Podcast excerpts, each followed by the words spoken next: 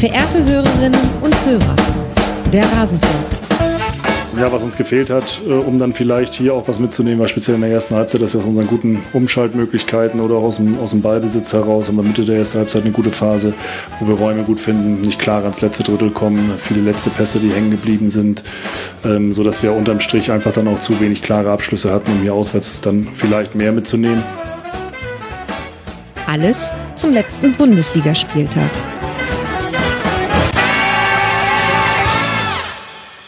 Ja, das war Ole Werner mit seiner Analyse zum Spiel gegen Borussia Dortmund und um das Spiel als auch die anderen acht Partien des achten Spieltags in der Bundesliga der Männer.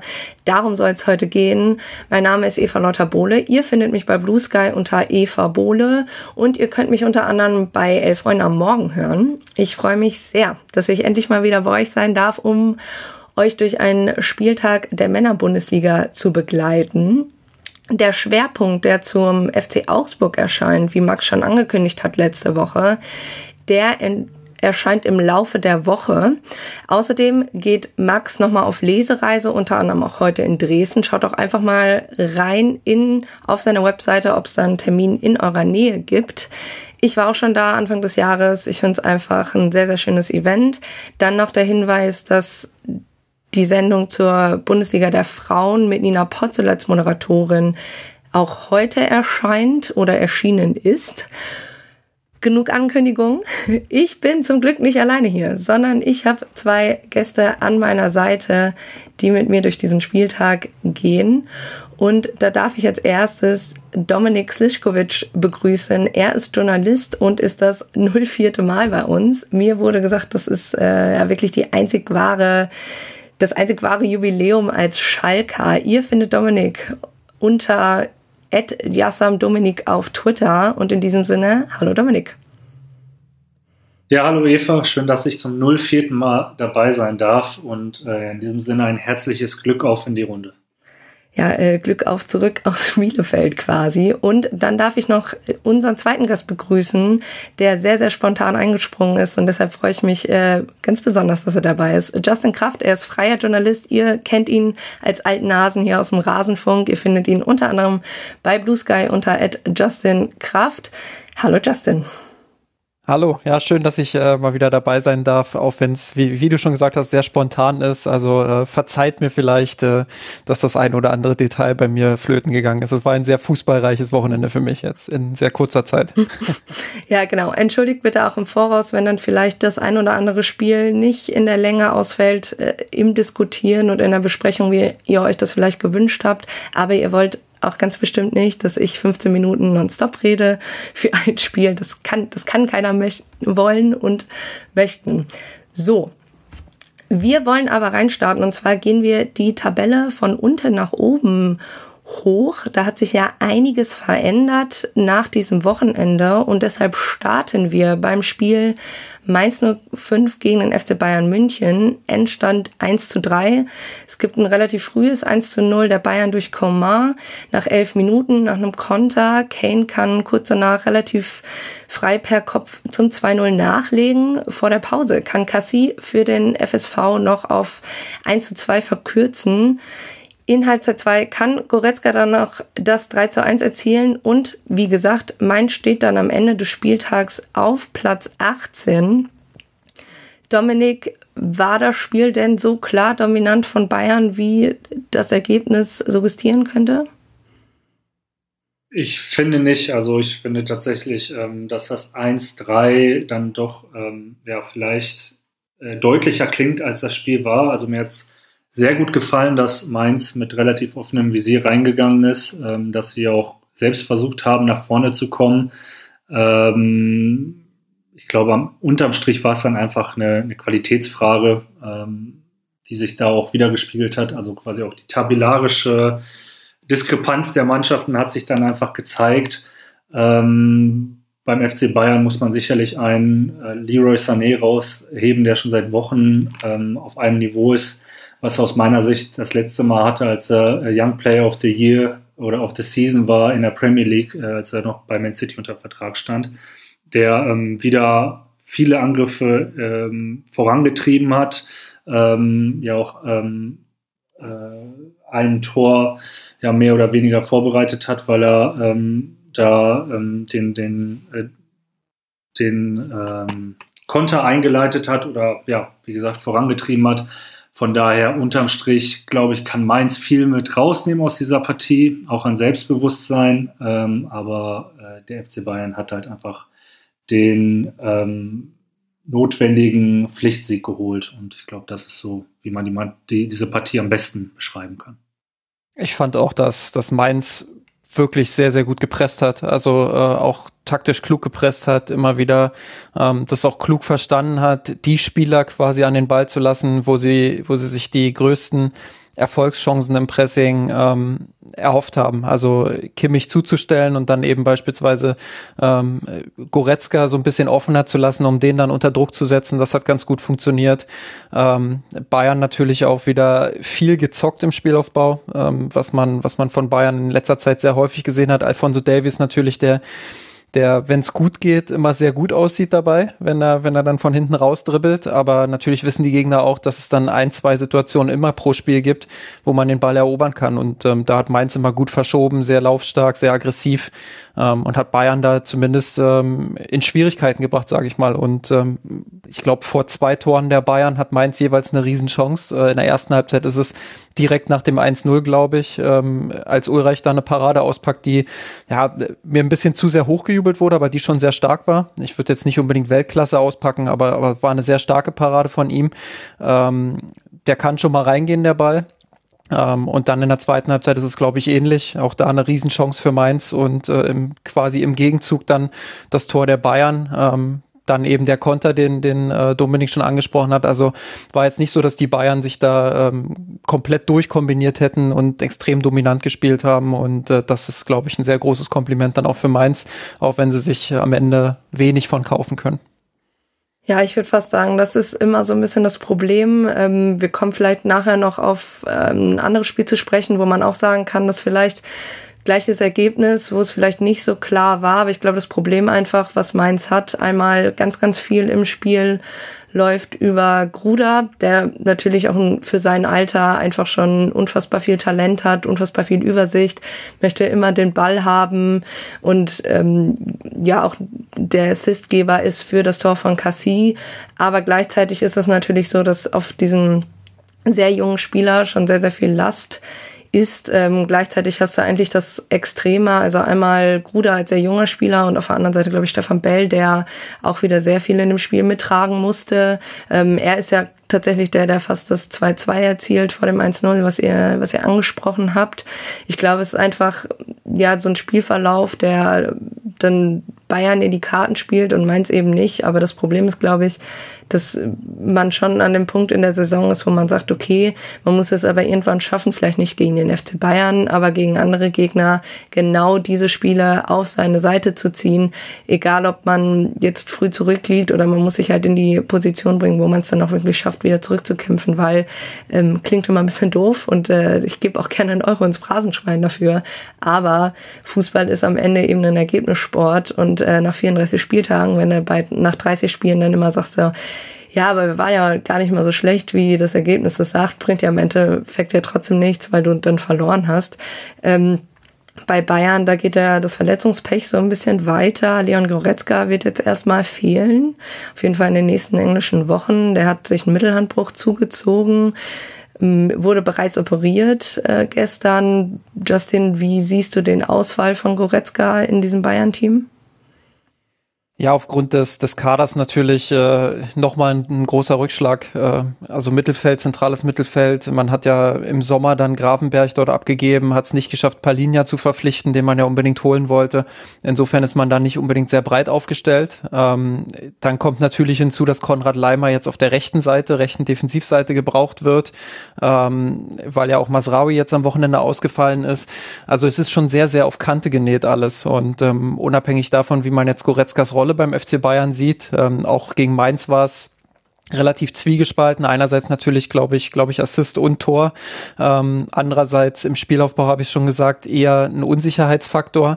Ähm, unabhängig davon ist es einfach die numerische Breite, die da fehlt. Und jetzt muss Tuchel bereits improvisieren. Ähm, gegen Galatasaray am Dienstag, also muss schauen, äh, wie er Goretzka da ersetzt. Wenn er Leimer ins Zentrum zieht, dann muss er auf der rechten Defensivseite sehr wahrscheinlich improvisieren oder eben Bunazar reinbringen, der jetzt ähm, vorsichtig gesagt nicht gerade der große Hoffnungsträger beim FC Bayern war in der Vergangenheit. Ähm, oder er zieht halt Jamal Musiala zurück auf die, auf die 6er, 8er Position, wie auch immer. Ähm, also das ist nicht im Sinne des Trainers. Ähm, insofern ja wieder, wieder ein Rückschlag für die Bayern und ähm, sicherlich äh, auch ein Grund dafür, ähm, diese ganze Kadersituation, Verletzungssituation, ähm, Länderspielpause etc., vielleicht auch Jetlag, ähm, sicher auch ein Grund dafür, dass die Bayern jetzt in Mainz nicht gerade bei 100 Prozent waren. Ja, ich habe ich hab tatsächlich also eine Frage an Justin, äh, der sich ja ähm, sehr gut mit dem FC Bayern auskennt. Ähm, wie du da auch so die, ähm, die Nachwuchsabteilung des FC Bayern siehst. Also ich erinnere mich an das äh, Pokalspiel gegen Preußen Münster. Da ist ja Kretzig auch ähm, aufgrund einer Verletzung früh reingekommen und hat ähm, ja auch ähm, relativ zentral offensives Mittelfeld gespielt, ähm, hat das sehr gut gemacht, hat einen Treffer ähm, erzielt, war jetzt gegen Mainz auch auf der Bank, genauso wie Pavlovic, auch ein junger Mittelfeldspieler. Glaubst du, dass ähm, Tuchel jetzt noch ein Stück weit sagt, ja, Effet, äh, dann hau ich die Jungs halt rein und schau mal, was passiert? Oder glaubst du, dafür ist die Situation dann doch zu diffizil, weil man halt einfach punkten muss? Man ist im Moment nicht klarer Tabellenführer in der, in der Bundesliga, in der Champions League ist man auch noch nicht weiter, äh, dass er da dann auf diese Experimente eher verzichten wird. Und dann, wie du gesagt hast, er schaut, dass er die Stammspieler, die er dann noch zur Verfügung hat, so umschiebt, dass es irgendwie Sinn ergibt. Ja, genau. Also da hast du den Zwiespalt eigentlich schon, schon gut beschrieben. Ähm, beim FC Bayern ist es immer ein bisschen schwieriger für einen Trainer. Das war selbst für Jürgen Nagelsmann der Fall, der ja eigentlich bekannt ist als jemand, der junge Spieler ähm, auch fördert und auch mal ins kalte Wasser wirft. Ähm, beim FC Bayern hast du einfach immer den Druck, jedes Spiel auch gewinnen zu müssen, immer, immer top zu sein, immer wirklich dann auch ähm, diesem Druck standhalten zu können. Das ist für junge Spieler nicht immer ganz so einfach. Du hast immer mal wieder alle Jahre so Spieler äh, wie damals David Alaba oder jetzt eben Jamal Musiala, die dann aus der Jugend hochkommen. Ähm, denen das quasi nichts ausmacht, äh, beziehungsweise wo du es nicht siehst, dass es dem was ausmacht, weil sie einfach eine enorme Qualität haben, enormes Selbstbewusstsein. Aber auf dem Niveau dann wirklich so eine Qualität zu haben, das ist schon, äh, das passiert dir vielleicht alle zehn Jahre bei einem Spieler. Ähm, und deshalb glaube ich, ähm, jetzt mal auf die kommende Woche geblickt, ähm, Galatasaray Auswärtsspiel, Champions League, ähm, klar, du hast eine komfortable Situation in der Gruppenphase, aber du willst natürlich die noch komfortabler gestalten, unbedingt dieses Spiel auch gewinnen in der hitzigen Atmosphäre dort kann ich mir schon vorstellen, dass Tuchel eher darauf verzichtet, ähm, junge Spieler mit wenig Erfahrung reinzubringen. Ähm, klar, Franz Kretzig hat jetzt beispielsweise auch sehr, sehr gute Spiele gemacht auf verschiedenen Positionen, ähm, hat zuletzt ja eher Außenverteidiger gespielt, ist aber zu Hause im Mittelfeld, kann das äh, auch ganz gut spielen mit seiner Spielintelligenz. Aber ich glaube, dass er da eher auf eine erfahrene Formation setzen wird ähm, und dann vielleicht am Wochenende würde ich Tuchel schon zutrauen, wenn es dann gegen Darmstadt geht, ähm, dass er dann sagt, okay, hier und da vielleicht, wenn die Personalsituation sich nicht extrem entspannt hat plötzlich, ähm, hier und da vielleicht mal zu schauen, äh, ob, ob Franz Kretzig entweder von Anfang an spielt oder ob er eingewechselt wird. Ähm, klar, also die Qualität äh, haben die Jungs, auch Pavlovic, ähm, der zwar immer mal wieder mit kleineren Verletzungen zu tun hatte, ähm, aber die Jungs haben auf jeden Fall Qualität und äh, sind auf jeden Fall Spieler, die, die auch beim FC Bayern in dieser Saison schon gerade mit Blick auf diesen dünnen Kader ähm, Spielzeit sammeln können. Ähm, aber ja, es erfordert immer sehr, sehr viel Mut, glaube ich, und Risikobereitschaft von einem Trainer des FC Bayern. Ähm, und Tuchel ist da, glaube ich, schon sehr, sehr stark Pragmatiker. Direkt auch die Anschlussfrage, wenn es schon ums Personal geht, um Galatasaray, aber auch in die kommenden Wochen. Wie siehst du die Personalie Neuer? Also könntest du dir vorstellen, dass der hat ja natürlich noch nicht am Wochenende gespielt. Er hat sich ja selber so ein bisschen ins Spiel gebracht dafür. Gleichzeitig ähm, könnte in einer Defensive, die dann eventuell nochmal umgestellt werden muss, du hast es eben gut aufgezeichnet, könntest du dir vorstellen, dass Neuer dann als Stabilisator hinten reingebracht werden könnte als Torhüter? Ja, einerseits schon, weil er natürlich enorme Erfahrung hat ähm, und mit ihm im Tor ist es einfach unabhängig davon, wie man jetzt seine Qualität einordnet äh, in den letzten Jahren, ist ja, ist ja auch immer sehr unterschiedlich gewesen, hat ja auch den einen oder anderen Fehler schon mal drin gehabt, aber von seiner Ausstrahlung her, von seiner Erfahrung her ist es für Verteidiger immer, äh, glaube ich, nochmal ein anderes Gefühl, wenn du Neuer hinten drin hast, als wenn es äh, Ulreich ist. Auf der anderen Seite ähm, glaube ich auch da, dass vielleicht diese komplett hitzige Atmosphäre ähm, in, in Istanbul plus halt ähm, ja schwieriges Auswärtsspiel einfach, dass das vielleicht noch nicht der optimale Zeitpunkt ist, um, um sein Comeback zu feiern, ähm, sondern dass vielleicht Darmstadt sich da auch wieder bisschen mehr anbietet, ähm, weil es ein bisschen ruhiger ist für den FC Bayern, ein bisschen mehr klar oder ein bisschen klarer auch die Favoritenrolle dann, beziehungsweise ein bisschen klarer der Ballbesitz auch bei den Bayern liegen wird. Ähm, ja, ich, ich bin auf jeden Fall gespannt, ob es jetzt gegen Galatasaray schon passiert, ähm, aber es wäre schon ein ziemlich, ziemlicher Großumbau, den Tuchel dann vornehmen würde. Aufgrund der Ausfälle ähm, muss er ja sowieso schon immer schauen wie er die Abwehrkette aufstellt. Uh, Ulreich hat es jetzt gegen Mainz auch wieder gut gemacht. Also ja, ich, ich würde an Tuchels Stelle, glaube ich, uh, zumindest für dieses eine Spiel weiter auf Ulreich vertrauen und dann uh, Neuer langsam zurückbringen. Ja, das werden wir dann am Dienstagabend sehen. Die nächsten Spiele des FC Bayern, wir haben es jetzt öfter angesprochen, Dienstagabend gegen Galatasaray, auswärts in der Champions League. Dann wartet am Wochenende zu Hause Darmstadt 98 und dann muss man gegen Saarbrücken im DFB-Pokal ran. Mainz 05 spielt als nächstes auswärts beim VfL Bochum dann auswärts bei der Hertha aus Berlin im DFB-Pokal und dann gegen Raber Leipzig zu Hause. Und Bochum, das ist tatsächlich ein gutes Stichwort für unser nächstes Spiel, denn die warten auch weiterhin im Tabellenkeller nach einer 2-1-Niederlage beim SC Freiburg. Dabei geht Bochum in der 15. Minute 1-0 durch Paciencia in Führung. Traumflanke, finde ich, von Asano von der rechten Seite, die Paciencia findet und der haut das Ding einfach mal schön rechts rein. Führung dauert leider nur so 10 Minuten. Dann schießt Doan das 1 zu 1 für den SC Freiburg nach einer Flanke von Grifo. Grifo ist danach dann auch in quasi die Szene des Spieltags involviert. Da kommen wir gleich dann nochmal drauf zurück. Erstmal weiter Richtung Ergebnis schauen. Da erzielt dann nämlich äh, der SC Freiburg kurz vor der Pause noch das 2-1 vom Elfmeterpunkt nach einem Handspiel von Bernardo. Für mich tatsächlich da die richtige Entscheidung. Riemann hat zwar die richtige Ecke, wir erinnern uns, vor der Länderspielpause war Riemann äh, der doppelte Elfmeterkiller. Diesmal hat er zwar die richtige Ecke, kann aber eben nicht halten. Und ja, die zweite Halbzeit ist dann eigentlich ein offener Schlagabtausch zwischen beiden Teams. Justin, geht für dich trotzdem der Sieg für Freiburg einfach aufgrund der Tatsache, was auf dem Feld passiert ist, in Ordnung? Ja, schon. Ähm, es war eine enge Partie. Du hast das äh, gerade auch schon skizziert. In der zweiten Halbzeit gab es auch so Momente, wo es wieder hätte Richtung Bochum kippen können. Ähm, aber ich glaube, dass Freiburg in der Spielanlage oder von der Spielanlage her ein bisschen stabiler war, ein bisschen zielstrebiger auch war im Spiel nach vorn, ähm, sich die größeren Chancen auch herausgespielt hat ähm, und insofern der Sieg dann auch in Ordnung geht. Man muss aber schon auch sagen, dass äh, Freiburg das Spielglück da stark auf seiner Seite hatte. Also am Anfang noch nicht so, weil so ein Tor wie Bochum das da macht äh, mit dem 1-0, ähm, auch das hast du ja schön skizziert, ähm, ist natürlich ein Traumtor und fällt so auch nicht alle Tage. Ähm, und ich finde, dass Freiburg gerade zu Beginn des Spiels eigentlich ähm, vieles sehr gut gemacht hat, ähm, den Ball gut hat laufen lassen, immer wieder auch gegenläufige Bewegungen vorne drin hatte, um Bochum in Stresssituationen zu bringen. Sie haben sich jetzt noch nicht am Anfang gleich die ganz großen Chancen erspielt, aber haben das Spiel zumindest mal auf ihre Seite geholt und sich Sicherheit geholt und dann kriegst du halt wieder so ein, so ein Gegentor, was eigentlich so typisch ist für, für Freiburg in den letzten Wochen.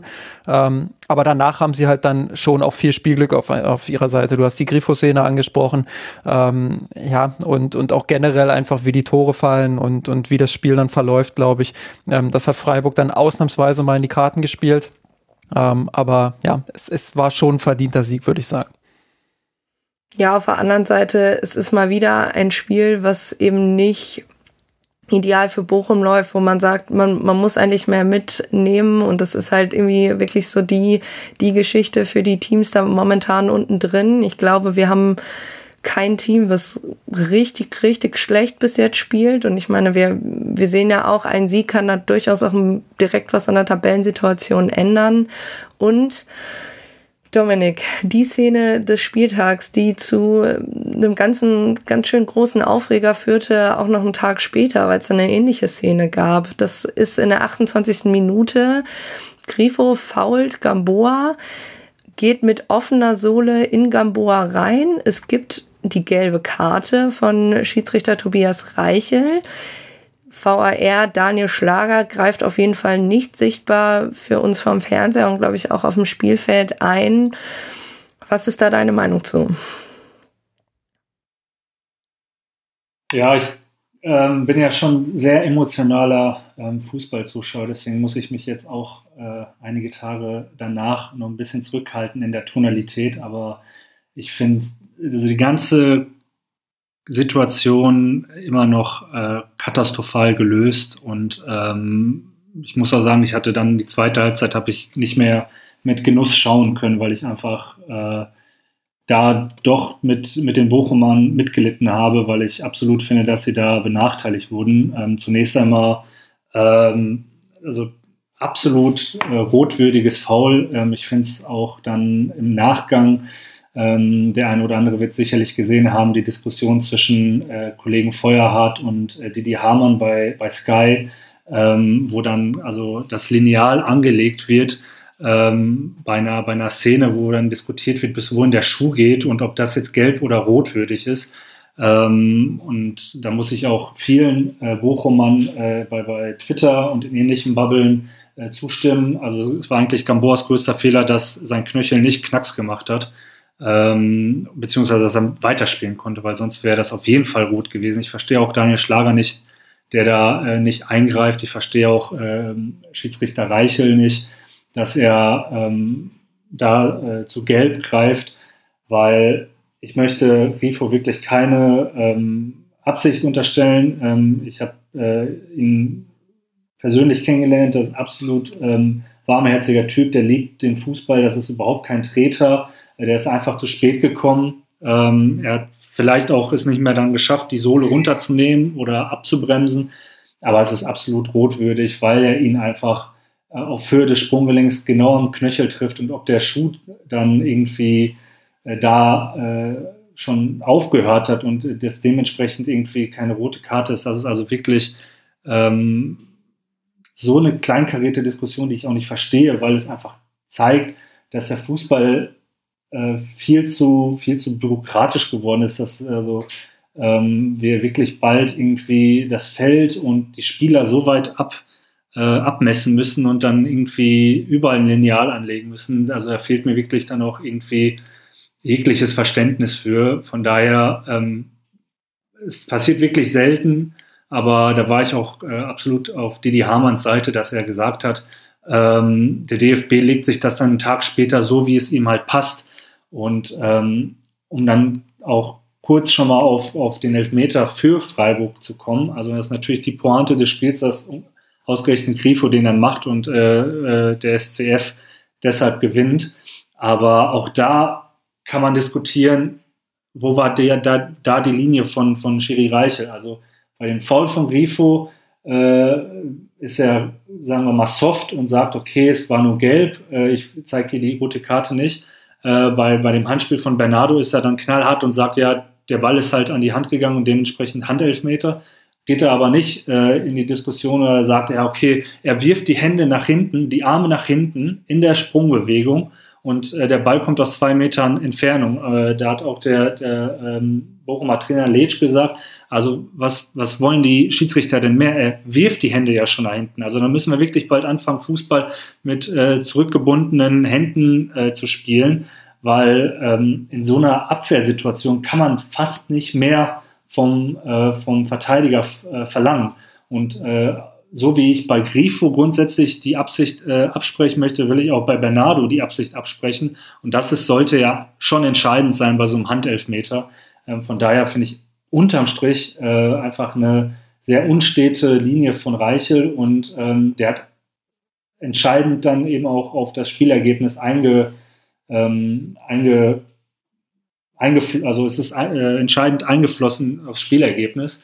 Ähm, ich bin sehr gespannt, ob sich der äh, selbsternannte Schiri-Influencer Patrick Ittrich dann auch noch dazu meldet und sagt, ah, wir müssen auch an die Schiedsrichter denken und das sind ja auch nur Menschen. Und, äh, ähm, aber da muss man dann auch sagen, irgendwann reizt auch jeder von uns wird auch ein Stück weit nach Leistung bewertet und dessen muss sich dann halt Reichel stellen. Also ohne dass wir jetzt äh, ihn irgendwie durchs Dorf jagen Ähm, aber da muss auch dann einfach die sachliche Diskussion zugelassen werden und eben nicht dann nach Ausreden gesucht werden, warum das jetzt äh, vertretbar ist, dass das keine rote Karte war. Also Lutz Michael Fröhlich, Geschäftsführer Sport und Kommunikation äh, der DFB Schiri GmbH, auch ein sehr schöner, schöner Jobtitel, ähm, hat beim Kicker äh, gesagt, wenn wir von einer klaren und nachvollziehbaren Regelauslegung sprechen, dann ist das ein Foul, welches die Gesundheit des Gegners gefährdet. Dafür ist ein Feldverweis vorgesehen. Also ähm, ergänzend dazu, was du gerade gesagt hast, Dominik, bin ich da auch komplett äh, auf der Linie.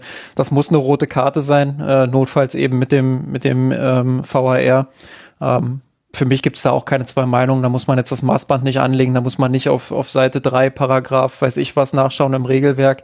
Ähm, Fröhlich sagt das auch selbst, äh, die Gesundheit des Spielers sollte immer oberste Priorität haben und das muss eben das übergeordnete Kriterium bleiben.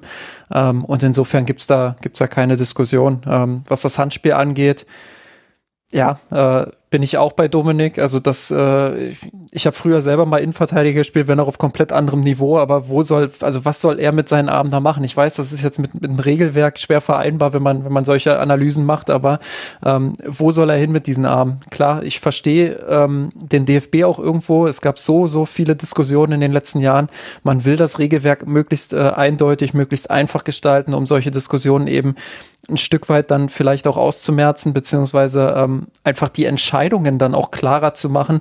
Ähm, indem man dann sagt, okay, fast alles, wo die Hand mit im Spiel ist, ist dann eben Handspiel.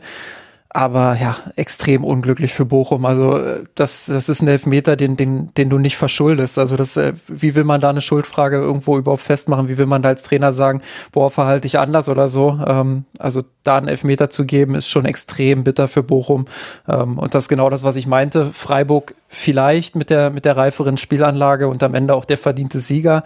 Aber man kann diesen Spielverlauf eben nicht ausklammern. Man kann eben nicht ausklammern, dass Bochum super viel Pech hatte in diesem Spiel. Ähm, und und Freiburg eben das entscheidende Quäntchen Glück, um dann am Ende die drei Punkte einzusacken. Ähm, und für Bochum ist das auch deshalb bitter, weil sie ja keinesfalls irgendwie ein schlechtes Spiel gemacht haben. Also wie sie gegen den Ball gearbeitet haben, wie sie Freiburg immer wieder auch die Räume geschlossen haben, ähm, wie aggressiv sie in den Zweikämpfen teilweise waren. Also ja, teilweise auch sehr hart geführte Zweikämpfe, ähm, aber meistens eben fair und mit vielen Ballgewinnen auch. Ich glaube, den einzigen Vorwurf, den sich Bochum dann, dann machen kann, ist, dass sie aus diesen Ballgewinnen ähm, relativ wenig ähm, kreiert haben, beziehungsweise noch zu wenig kreiert haben. Da wäre noch mehr möglich gewesen. Ähm, aber ja, äh, im Endeffekt war es einfach ein sehr, sehr bitterer und, und unglücklicher Nachmittag für Bochum. Ja, abschließend dazu, also Grifo hat wohl nach dem Spiel auch selber gesagt, dass er sich nicht beschweren kann, wenn er dafür eine rote Karte bekommt. Ich meine, sein Trainer hat ja ein bisschen was anderes gesagt, aber ich finde immer, wenn ein Spieler sich dann auch vor die Kamera stellt und sagt so, ja, okay, kann ich mich eigentlich nicht beschweren, hilft natürlich beiden Teams nicht, finde ich aber trotzdem auch ne, nochmal zu dem bezogen, was, äh, was du, Dominik, gesagt hast, dass es halt eigentlich ein, ein fairer Sportsmann ist, in dem Sinne, dass man ihm vielleicht keine Absicht unterstellen kann. Aber ich habe auch irgendwann mal gelernt, jeder tritt überhalb des Knöchels, ob Absicht oder eine böse Absicht oder was auch immer, ob vorher Ball gespielt, ähm, es ist immer klar rot. Und ich glaube, ähm, ich bin auch nicht der größte Fan vom VAR. Als äh, Fan einer Drittligamannschaft äh, verzichte ich darauf ja momentan auch. Und es gab schon ein, zwei Situationen, wo man denkt, ah, wäre jetzt ja doch ganz schön geworden. Aber ich glaube, das Problem ist ja auch einfach, womit wir dann als Medienschaffende irgendwie klarkommen müssen, ist, dass wir eine gewisse Art von Vergleichbarkeit brauchen. Und wenn wir die nicht haben, dann ist es natürlich auch immer schwer, das dann irgendwann zu vermitteln. Und ich glaube, ähm, das merkt man auch ganz gut, wie wir versucht haben, hier da die, den Spagat zu bekommen zwischen Emotionalität und, ähm, ja, okay, jetzt erklären wir erstmal, was da passiert ist. Aber ja, ich glaube, gerade auch, weil da reden wir jetzt gleich auch drüber, ähm, bei einem anderen Spiel führte eben für mich die exakt gleiche Situation zu einer roten Karte, wurde VAR gecheckt, hat auch relativ schnell, also ist schnell über die Bühne gegangen. Und ähm, ja, wenn man das dann innerhalb von 24 Stunden hat, ist natürlich noch mal schwieriger, Ermessensspielraum hin oder her. Aber das äh, ja, ist dann für alle Seiten schwierig. Gut, mit den Worten würde ich tatsächlich dieses Kapitel auch abschließen. Nur noch auch da die Info. Der SC Freiburg spielt jetzt gegen Baka Topola auswärts in der Europa League. Dann auswärts bei Bayern 04 Leverkusen und dann beim äh, SC Paderborn oder gegen den SC Paderborn im DFB-Pokal. Der VfL Bochum muss jetzt als nächstes gegen Mainz 05 ran. Dann auswärts bei Darmstadt 98 und dann zu Hause gegen Köln. Man ist ja aus dem DFB-Pokal ausgeschieden. Dann wollen wir weitermachen bei der Mannschaft, die sich tatsächlich mit dem ersten Sieg von, aus diesem Spieltag verabschieden konnte. Und das ist der FC Köln. Der hat nämlich 3 zu 1 gegen Borussia Mönchengladbach gewonnen. Und das durch zwei Elfmeter auch im Endeffekt. In der neunten Minute trifft Keins vom Elfmeterpunkt zum 1-0 für Köln. Dabei bleibt es auch erstmal in der ersten Halbzeit. Nach knapp einer Stunde kann dann Gladbach den Ausgleich erzielen. Nach einer Ecke von Honorar ist am ersten Pfosten Elvedi und der köpft zum 1 zu 1 ein.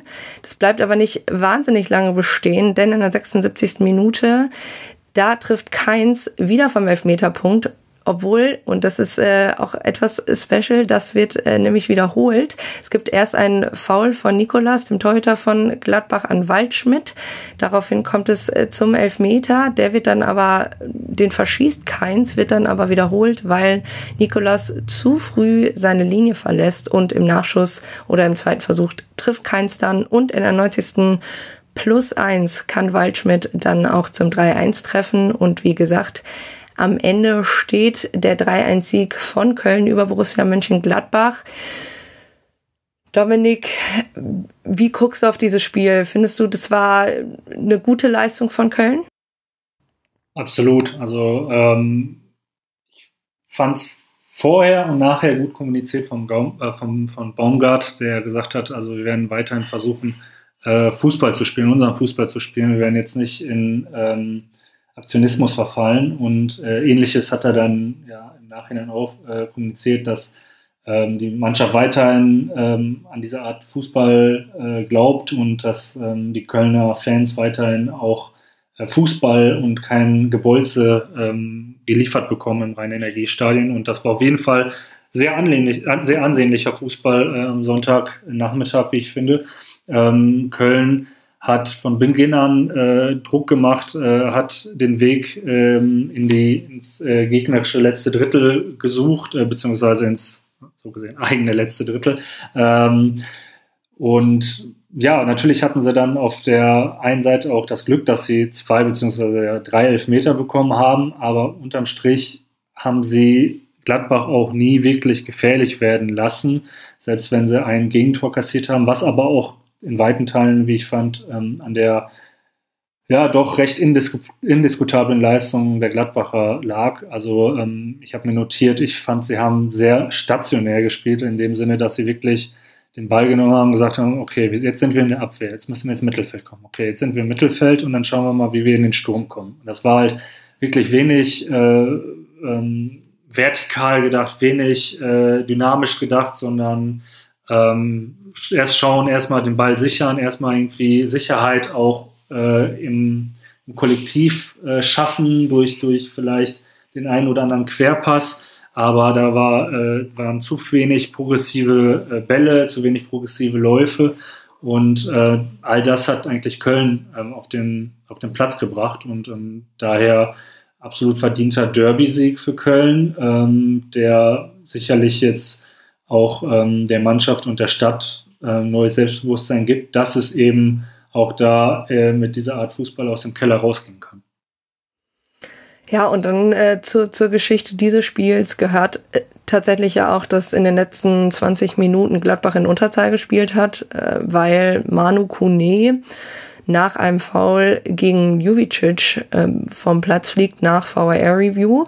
Und das ist das, was ich eben meinte. Für mich ist es eigentlich eine ähnliche Szene wie beim Freiburg-Spiel. Er geht mit offener Sohle rein, Aitekin gibt erst gelb und guckt sich's dann eben äh, nochmal selber an und entscheidet dann auf Rot. Äh, ich nehme mal an, Dominik, mit der Entscheidung gehst du mit? Äh, genau, mit der Entscheidung gehe ich mit. Ähm, ich muss sagen, ich weiß jetzt gar nicht, wie in der Situation Aitekin stand, ob man jetzt da noch diskutieren muss. Hätte er sofort von selbst aus rot geben müssen. Äh, das habe ich jetzt leider nicht mehr vor Augen, aber alles, was danach kam, war halt so, wie man es sich eigentlich sowohl von DFB-Seite als auch von Fanseite wünscht. Also es gab anscheinend die Kommunikation mit dem Keller. Ähm, er hat sich selbst nochmal angeschaut, um dann auch wirklich ähm, in der äh, Kommunikation im Nachhinein sauber sein zu können. Und äh, ja, absolut rotwürdiges Foul. Ähm, da darf sich Kone nicht beschweren im Nachhinein. Ich glaube, da gab es auch keine Widerworte der Gladbacher.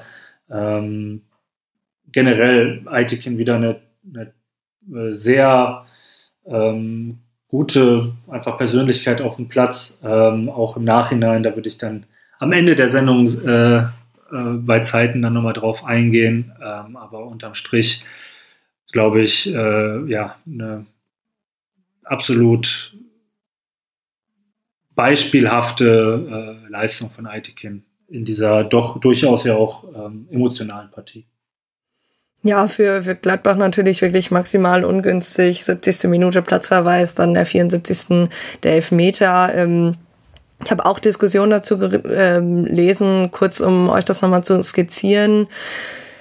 Waldschmidt und Nikolas gehen beide zum Ball in der Luft quasi und Nikolas äh, trifft mit der Faust dann, dann Waldschmidt und sah irgendwie auch aus, als wäre Waldschmidt eher am Ball. Für mich ähm, auch, glaube ich, keine Entscheidung, die man in dem Moment dann zurücknehmen kann. Das ist ja auch das, was wir sagen, dass eigentlich der Schiedsrichter dann das letzte Wort haben soll. Wenn es keine klare Fehlentscheidung ist, war es für mich dann tatsächlich nicht.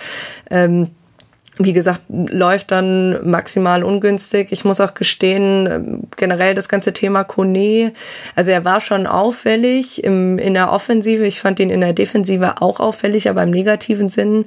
Und ich muss auch sagen, er kam ja oder hat den Platz in der Startelf von Rocco Reitz eingenommen.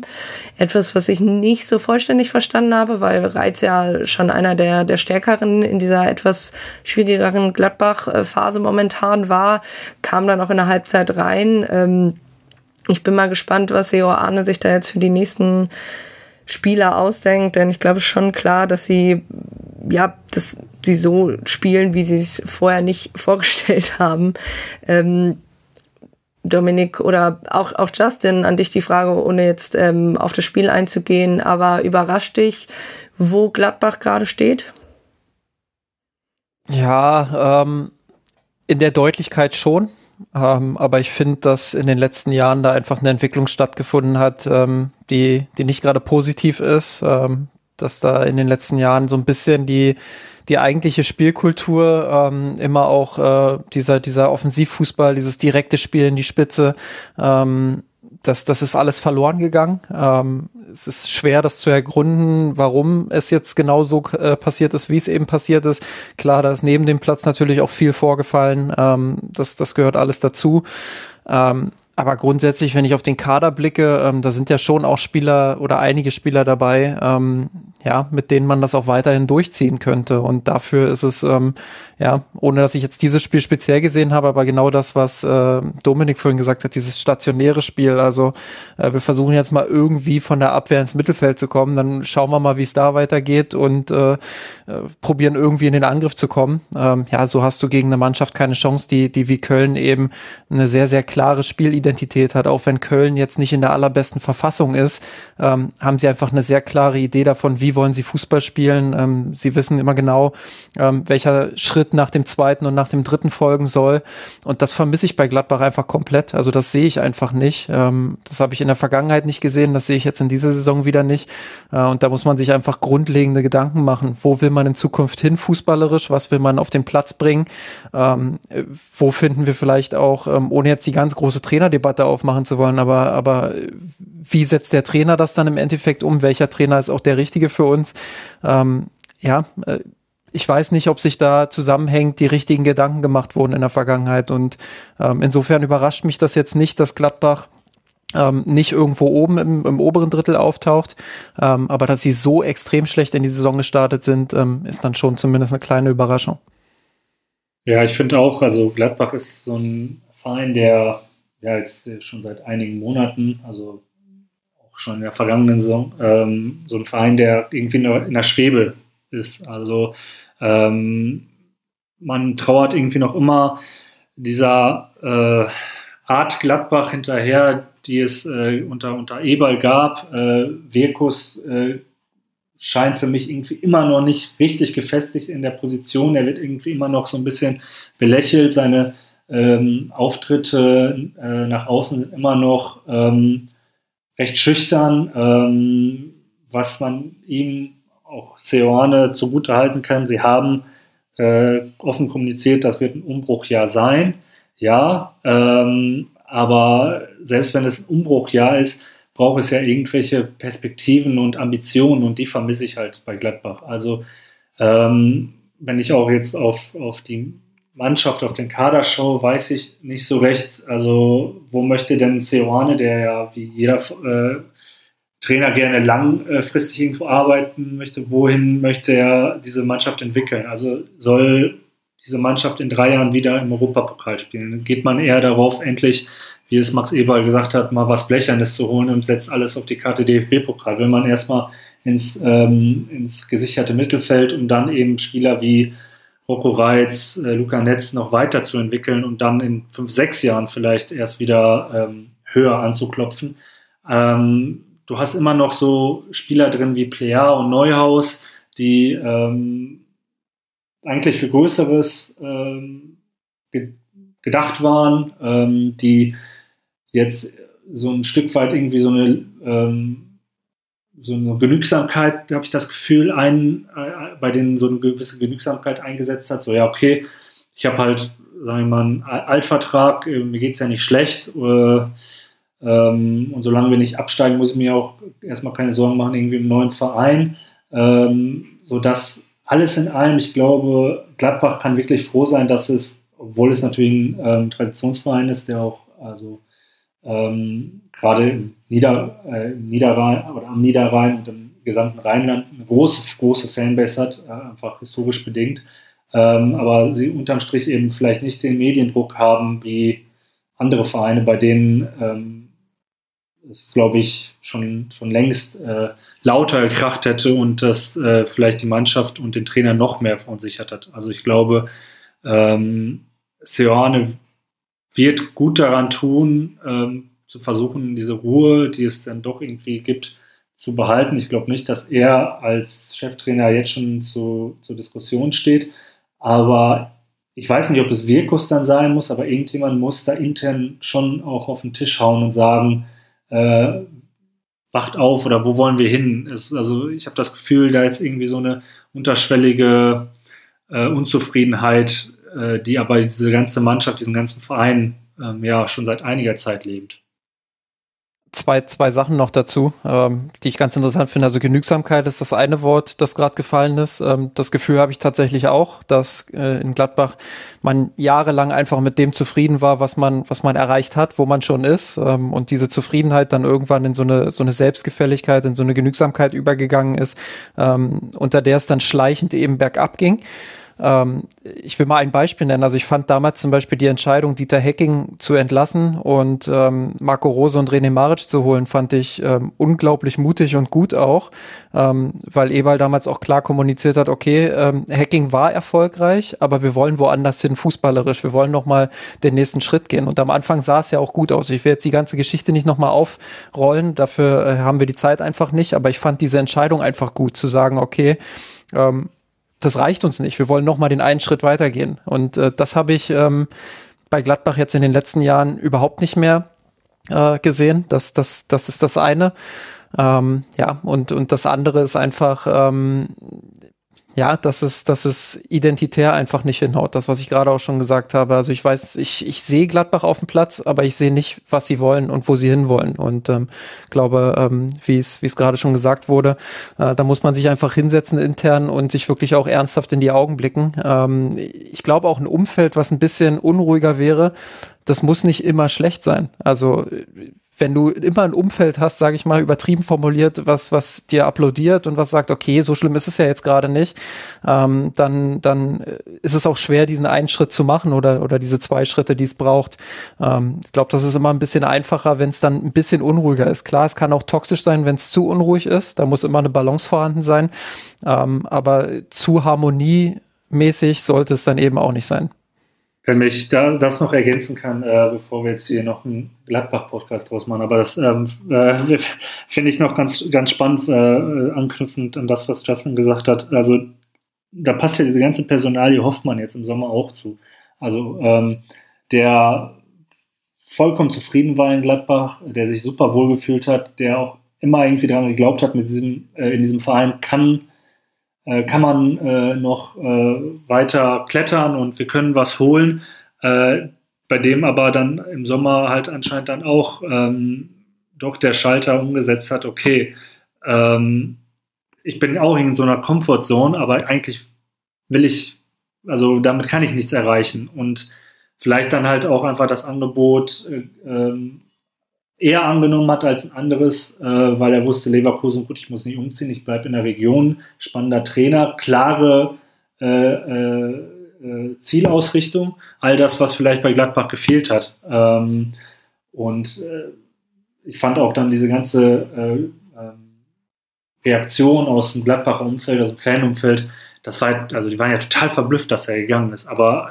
das, also da war mir auch zu wenig Selbstreflexion. Warum will denn so ein, so ein Spieler dann jetzt so von jetzt auf gleich weg? Und ähm, ja, was Justin gesagt hat, da dann so eine gewisse Unruhe, das wäre vielleicht gar nicht so verkehrt gewesen, wenn da die richtigen Fragen gestellt worden wären, dass eben Gladbach in diesen äh, Prozess kommt. Ähm, das, das wird eben, glaube ich, gerade auch dann bis zur Winterpause, in, äh, in der Winterpause vielleicht sogar das Wichtigste für Seoane und, und Virkus, auch im, im äh, gemeinsamen täglichen, äh, in der gemeinsamen täglichen Arbeit zu schauen, äh, wie kriegen wir diesen Prozess hin, dass wir aus dieser Komfortzone kommen, dass wir irgendwie auch eine gesunde Reibung wieder reinkriegen, äh, um ja äh, wieder ein Leistungs, äh, Leistungsgefühl in diese Mannschaft zu kriegen. Ja, danke euch beiden für die äh, sehr ausführliche Analyse. Ich kann euch da einfach komplett zustimmen. Ich glaube, ähm, dass es auch immer ein bisschen schwierig ist, von außen zu betrachten, wie unruhig so ein Umfeld dann tatsächlich ist. Aber ich denke auch, dass ähm, ja, man mit dem Begriff Umbruch durchaus leben kann, aber trotzdem muss man halt irgendwann was angeboten bekommen haben und ähm, oder in, also wirklich, wo, wie lange dauert so ein Umbruch etc. Ich glaube, sicher ist, ähm, dass wenn die Spiele gegen den nächsten Gegner, dann gegen den FC Heidenheim spielt Gladbach nämlich direkt zweimal. Einmal am Samstag äh, zu Hause in der Bundesliga und dann nochmal am Dienstag auch zu Hause im DFB-Pokal. Und ich denke mal, das könnte auch so ein bisschen richtungsweisend sein, wie man da in den beiden Spielen auftritt. Wird definitiv kein leichtes Spiel oder keine leichten Spiele. Und dann geht's auswärts zum SC Freiburg. Der FC Köln, der spielt jetzt auswärts bei Raba Leipzig im DFB-Pokal, auswärts bei Kaiserslautern und dann zu Hause gegen den FCA. Ja, und ein Team, was sich weiterhin in der Krise befindet. Und da habe ich auch am Anfang der Saison ehrlich gesagt nicht damit gerechnet. Das ist der FC Union Berlin. Und da sieht es nicht besser aus. Nach der 0 zu 3 Niederlage am Samstag gegen den VfB Stuttgart. Nach 15 Minuten erzielt Girassi natürlich das 1 zu 0 für den VfB Stuttgart, muss eine Viertelstunde später tatsächlich ausgewechselt werden, fehlt Stuttgart auch erstmal in den nächsten Wochen. Der hat sich eine kleine Muskelverletzung zugezogen. Bei 1-0, beim 1-0 bleibt es dann aber, und zwar auch relativ lange in die zweite Halbzeit hinein. Dann erzielt der eingewechselte Silas das 2 zu 0. Und in der 88. darf dann auch der eingewechselte Undaf noch treffen und das ist dann auch der Endstand. Dominik, wie will man den VfB momentan aufhalten? Kann die Girassi-Verletzung ein, eine Kerbe in dieser Erfolgsserie vom VfB hauen? Also die Verletzung wird den Verein sicherlich, dem Verein sicherlich wehtun, ähm, einfach weil Girassi jetzt auch gegen Union wieder gezeigt hat, der ist ja kein Tap-End-Stürmer, der nur irgendwie im Fünfer rumsteht und dann Fuß reinhält, sondern ähm, er macht kluge Läufe, er lässt sich fallen, ähm, er hat auch aus der Entfernung einen guten Abschluss, ähm, ähm, denkt Zeit, also teilweise auch einfach einen Schritt äh, voraus.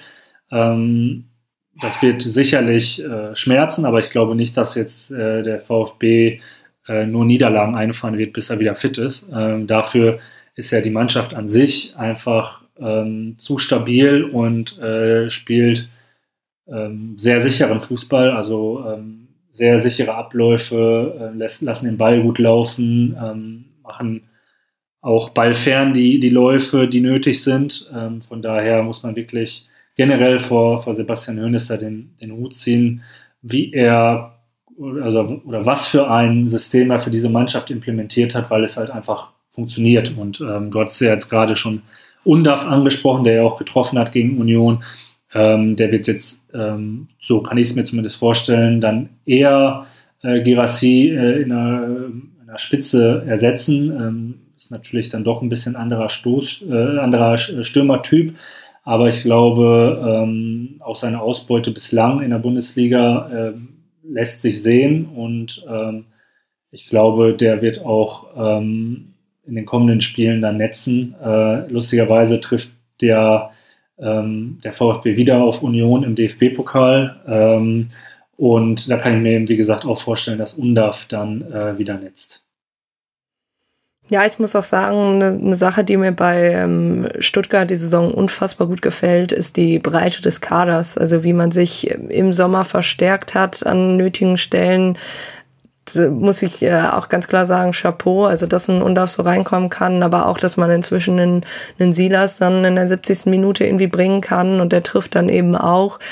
Man muss schon sagen, klar ist es auch immer so, wenn es läuft, dann läuft es gerade. Auf der anderen Seite für Union Berlin Justin, ich meine, ich, also ich finde, man kann nicht nur sagen, es lag nur an Union, dass sie dieses Spiel verloren haben. Ich finde auch, da muss, man muss auch sagen, Stuttgart stand hinten einfach sehr, sehr gut, sehr, sehr kompakt, hat Union da keinen Weg durchgelassen, aber man muss einfach sagen, das ist so die erste Krise für Union Berlin in der Bundesliga nach der achten Niederlage in Folge, ähm, wettbewerbsübergreifend.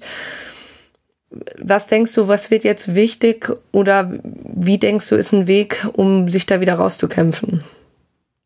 Ähm, ja, ich, ich glaube, bei Union ist es sehr komplex. Ähm, ich könnte mich jetzt unbeliebt sagen und äh, unbeliebt machen und, und sagen, ähm, das ist so ein bisschen die Regression zur Mitte, nachdem man letztes Jahr vielleicht so ein bisschen überperformt hat, ähm, beziehungsweise so ein bisschen ähm, ja, über dem war, was vielleicht eigentlich äh, die Spielverläufe hergegeben haben.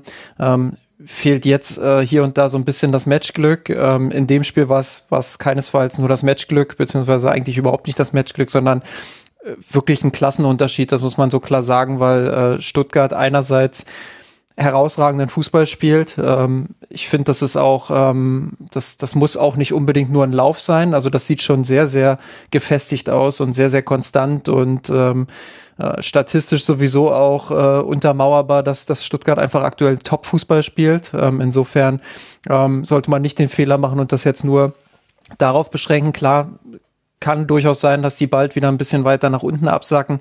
Ähm, aber das ist schon, das sieht schon sehr stabil aus. Und bei Union, ähm, ja, da greifen die Räder einfach irgendwie nicht mehr ineinander. Ähm, ich, ich weiß nicht, ob es da, ob's da Wechsel gab ähm, hinsichtlich, hinsichtlich der Spielphilosophie. Also ähm, mir ist aufgefallen, dass Union in den letzten Wochen äh, versucht hat, ein bisschen offensiver zu agieren. Ähm, bin da aber auch nicht so tief drin, um das jetzt endgültig feststellen zu können. So ehrlich muss ich sein. Ähm, dann die Neuzugänge, die vielleicht noch nicht zu 100 Prozent integriert sind. Ähm, dann die, die Ergebnisse natürlich. Am Anfang kann man, kann man das noch so ein bisschen aufs äh, Spielglück und auf ähm, fehlendes äh, oder auf, auf viel Pech dann eben auch ähm, zurückführen. Mittlerweile ist es schon so, dass da so eine Art Negativstrudel entstanden ist. Ähm, also wo man wirklich merkt, äh, die Spieler sind verunsichert, äh, machen, machen Fehler, die einfach vorher nicht da gewesen sind. Ähm, selbst die Kernkompetenz, also das Verteidigen, das, was Union ja in der letzten Saison auf extrem hohem Niveau gemacht hat, sowohl mannschaftstaktisch als auch, als auch individuell. Ähm, da entstehen mittlerweile Löcher und Lücken. Wenn ich mir das Tor von äh, äh, Girassi anschaue, ähm, das, das ist ja Wahnsinn, was der da für einen Raum hat, was der für eine Möglichkeit hat, da äh, frei in den Strafraum einzulaufen. Und ähm, man könnte sagen, ja, wenn, wenn jemand schon über zehn Saisontore geschossen hat in, in der Bundesliga, ähm, dann ist es nicht ganz überraschend, dass er mit diesem Raum dann auch was äh, anfangen, äh, anzufangen weiß. Also da entstehen Lücken, äh, da, da sind Abstimmungs-, Kommunikationsprobleme, die man von Union einfach nicht gewohnt ist. Ähm, und das wiederum ist schon sehr besorgniserregend, äh, wenn man es mit Union hält. Also das ist was, äh, was man nicht gewohnt war, weil egal, ob sie in der vergangenen Saison oder auch davor die Jahre ähm, gerade eine gute Phase hatten oder eine schlechte Phase, ähm, dieses, dieses Kompakte, dieses immer Zusammenarbeiten, das, das war eigentlich immer gegeben und das war immer da. Und äh, so hat man sich dann auch durch die schwierigen Zeiten so ein bisschen durchkämpfen können, äh, um dann wieder in die guten Zeiten reinzukommen. Aber aktuell ist das so ein, so ein, so ein reines Abwärtsding irgendwie und das wird gefühlt von Woche zu Woche äh, ein Tick schlimmer. Ähm, das hört sich jetzt sehr dramatisch an. Das kann sich innerhalb von drei Spielen wieder komplett drehen. Ähm, aber ja, das, das sind Dinge, die wirklich Sorgen machen sollten aus Union-Sicht, äh, dass man es da einfach nicht schafft, ähm, ja, so eine, so eine Gemeinschaft wieder auf den Platz zu bringen. Ich glaube auch tatsächlich, dass ähm, Union so eine äh, natürliche Grenze erreicht hat, also dass sie jetzt langsam an die Decke anklopfen. Ähm, Sie haben einen, also einen Aufstieg hingelegt, wie es ihn äh, im Weltfußball wirklich vielleicht nie gab. Ähm, da müsste man, glaube ich, schon viel in den historischen äh, Schinken blättern, bis man einen ähnlichen Fall findet. Und äh, Runert hat das ähm, viele Jahre sehr gut gemacht, hat äh, kluge Verpflichtungen äh, getätigt, äh, auch Verpflichtungen, wo man gefragt hat, was soll das denn? Äh, Beispiel Kevin Behrens, ähm, der jetzt Nationalspieler ist, wo ich in Normat nicht drauf klarkomme. Aber gut, andere Geschichte. Ähm, aber ich glaube einfach, jetzt ist, äh, ja, jetzt sind sie quasi mit diesem äh, saisonalen Umbruch, den es äh, jeden Sommer gab bei Union, viele äh, Spieler, die sie dorthin geführt haben, wo sie dann quasi äh, zu Beginn der neuen Saison stehen, ähm, sind gegangen, äh, beziehungsweise gegangen worden oder es wurde ihnen nahegelegt äh, zu, äh, zu gehen, wurden auf die Bank verfrachtet, neue Spieler äh, reingeholt, wo man glaubte, die benötigt man, um, auf, äh, um das Niveau zu halten oder weiter auszubauen. Ähm, wie ich gesagt habe, das hat viele Jahre funktioniert. Ich glaube, jetzt ist halt einfach äh, der Punkt, an dem man ein Spielermaterial hat, was einfach der DNA, die Union unter Runert und Fischer hat, eben nicht mehr so zuträglich ist oder äh, die man nicht mehr so einfach da rein integrieren kann. Ähm, ich glaube, da ist, kann man jetzt auch die Doppelbelastung oder Dreifachbelastung mit Champions League und DFB-Pokal noch nicht ins Feld führen, sondern es ist, glaube ich, einfach äh, das, dass man vielleicht im Sommer ein bisschen zu viel wollte, äh, ein bisschen sich von den Champions League-Sternen zu sehr blenden lassen hat ähm, bisschen von seinem Weg auf den Transfermarkt äh, ab, äh, äh, quasi äh, abhanden gekommen ist. Und das rächt sich jetzt. Also ich glaube, das absolut Falsche ist jetzt Fischer irgendwie in, also, äh, zu, zur Diskussion zu stellen. Ich glaube, das wird auch niemand machen. Ähm, aber nichtsdestotrotz ähm, wird er eben jetzt sehen müssen, äh, muss ich mein Spiel ändern auf, auf mein Spielermaterial oder muss ich dann vielleicht einfach auch Spieler, die einen gewissen Namen haben, die wir für gutes Geld reingeholt haben, ähm, dann doch benchen, um eben erstmal wieder den Fußball auf, aufs Feld zu bringen, den, der uns so stark gemacht hat, um dann erstmal irgendwie gesichertes Mittelfeld zu sein, um den Klassenhalt auf jeden Fall safe zu haben, bevor man dann überlegt, ähm, wie es weiter mit Union. Also ähm, das ist, glaube ich, das Spannendste, ähm, was jetzt so bei Union ansteht, weil ähm, dieses Verteidigen, was sie ihm stark gemacht hat, dann das explosive Umschalten, das ja, war gegen Union nicht, nicht vorhanden. Also wenn man auch, äh, Justin hat jetzt ähm, über das Girassi-Tor gesprochen, aber auch wenn man sich das Tor von Silas anschaut, ähm, da, da geht der äh, Ball über drei Kontakte 40 Meter nach vorne und Silas kann abschließen. Also da fehlt es ja dann auch einfach am, am Positionsspiel und am, an der Rückwärtsbewegung. Und da muss sich eben Fischer dann, wie gesagt, fragen, äh, liegt es an mir? Äh, Gebe ich den Spielern was Falsches mit? Oder liegt es am äh, Spielermaterial, dass das, dass die, die da auf dem Feld stehen, da sind ja doch einige neue auch, ähm, dass sie da noch äh, zu sehr fremdeln mit diesem System? Vielleicht ist da auch, äh, ich habe bei Gladbach vorhin gesagt, ähm, so dieser nächste Schritt, den, den nächsten Schritt gehen zu wollen, Ambitionen zu haben und wirklich äh, äh, sich nicht zufrieden zu geben mit dem, was man hat. Vielleicht ist das ähm, bei Union ein bisschen zu schnell erfolgt. Also bei Gladbach war es ja so ein schleichender Prozess über mehrere Jahre ähm, und Union hat sich jetzt im Sommer vielleicht äh, so, also ich sag bewusst vielleicht, weil wir sind immer noch äh, relativ früh in der Saison, das kann sich alles noch drehen. Ähm, Neuzugänge können sicherlich sich auch noch ähm, komplett anders äh, noch mal reinspielen in so eine Elf, ähm, aber der erste Eindruck ist, dass, dass Union sich da vielleicht so ein bisschen äh, übernommen hat und vielleicht ein bisschen, äh, wie du schon gesagt hast, abgekommen ist von einem Weg, ähm, der in der Vergangenheit eigentlich gut funktioniert hat. Ähm, das wird spannend zu beobachten, ähm, aber vielleicht war da eben die, die Ambition ein bisschen zu groß und, und man hat äh, sich ein bisschen zu sehr davon leiten lassen. Ich würde auch tatsächlich sagen, ähm, also auch nochmal zu den Transfers zurück. Also wenn wir zum Beispiel auf einen Behrens gucken oder auch auf einen Vogelsammer oder so, das waren ja alle Spieler, die von Zweitligateams kamen vor allem und dann, wo jeder dachte so, hä, sind die, also was wollen die da mit denen in der Bundesliga? Also sind vielleicht ganz gute Ergänzungsspieler, aber eben nicht wirklich so, so Startelf-Spieler und da haben die sich hingearbeitet und eine Pflichtung von einem Bonucci, aber auch einen Volland, wie ihr eben auch schon gesagt habt, die bringen natürlich ganz, ganz andere Erwartungen mit. Das sind keine Spieler, die mit dem Team wachsen, sondern die ja, die man reinholt, damit das Team wächst oder die Leistung wächst. Und da passt zum Beispiel ein Hollerbach, passt wieder in dieses Schema rein. Aber der muss sich auch erstmal einarbeiten. Ich würde aber gleichzeitig auch sagen, ich würde auch Urs Fischer noch Zeit geben. Ähm, Knoche und Kedira, das waren zwei Spieler, die jetzt auch erst wieder zurückgekommen sind nach Verletzung. Finde ich immer ein bisschen schwierig. Ein Spiel und dann eben auch gegen einen VfB, der einfach, wie wir jetzt öfter auch schon gesagt haben, einfach in sehr, sehr guter Form ist, der sehr schwierig zu bespielen ist, ähm, dann wird man jetzt sehen, gut, ich meine, man hat es nicht unbedingt leicht, äh, weil Champions League spielt äh, FC Union Berlin auch noch nämlich jetzt am äh, jetzt gegen Neapel zu Hause in der Champions League.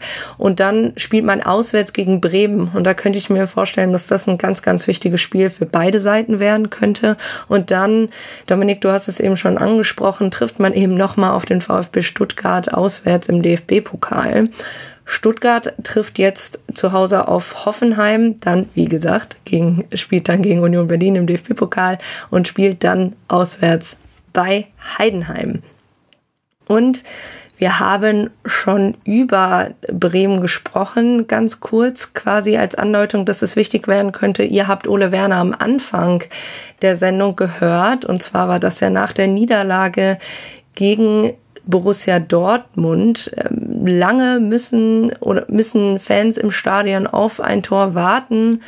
Es kommt dann in der 67. Minute durch Julian Brandt. Ähm, der wird irgendwie nicht so richtig gestört in seinem Abschluss und kann dann äh, gut vor Zetterer abschließen. Auch wenn es ein enges Ergebnis war, Justin für mich ein hochverdienter Sieg am Ende für Dortmund. Siehst du das anders?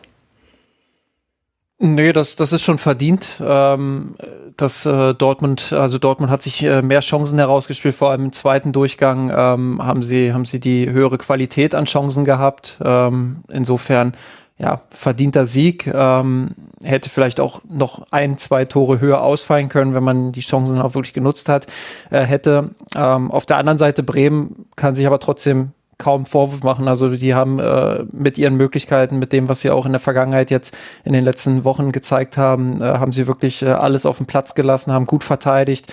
Vor allem in der ersten Halbzeit, finde ich, äh, war es ein sehr ausgeglichenes Spiel. Ähm, da war es schon so, dass Bremen wenig zugelassen hat, äh, dass Dortmund kaum in die Räume gekommen ist, die sie, die sie eigentlich finden wollten auch. Ähm, da war es genau dieses Spiel des BVB, was wir in den letzten Wochen auch häufig gesehen haben ähm, viel Ballgeschiebe, ähm, aber wenig, wenig zielführend irgendwie. Das Einzige, was so funktioniert hat oder halbwegs funktioniert hat, war das Zusammenspiel ähm, zwischen Marco Reus und, und Julian Brandt im ersten Durchgang. Äh, Im zweiten Durchgang war noch ein bisschen mehr Bewegung dann bei Dortmund vorhanden. Ähm, da haben sie es dann wirklich auch geschafft, die Räume zu öffnen. Äh, ein Matcher hat ein sehr starkes Spiel gemacht, finde ich. Gute Laufwege, gute Pässe auch. Ähm, ja, und, und dieses Tor, wie es zustande kam, ähm, war genau lehrbuchmäßig, wie man so einen tiefen Block eben auch bespielt. Ähm, also äh, Julian Brandt, der da nach innen zieht. Äh, ich glaube, ein Matcher war es, der die gegenläufige Bewegung macht, der seinen Gegenspieler rauszieht. Ähm, und Emre Can dann mit einem, mit sehr guten Pass äh, in die Tiefe. Ja, genauso kann es gehen. Äh, Dortmund macht das insgesamt ein bisschen zu selten, gerade gerade ähm, mit der Qualität, die sie auf dem Platz haben. Aber in der Szene haben sie es herausragend gelöst und ähm, ja, am Ende dann sich so ein bisschen ins Spiel reingearbeitet, aber auch verdient gewonnen dann.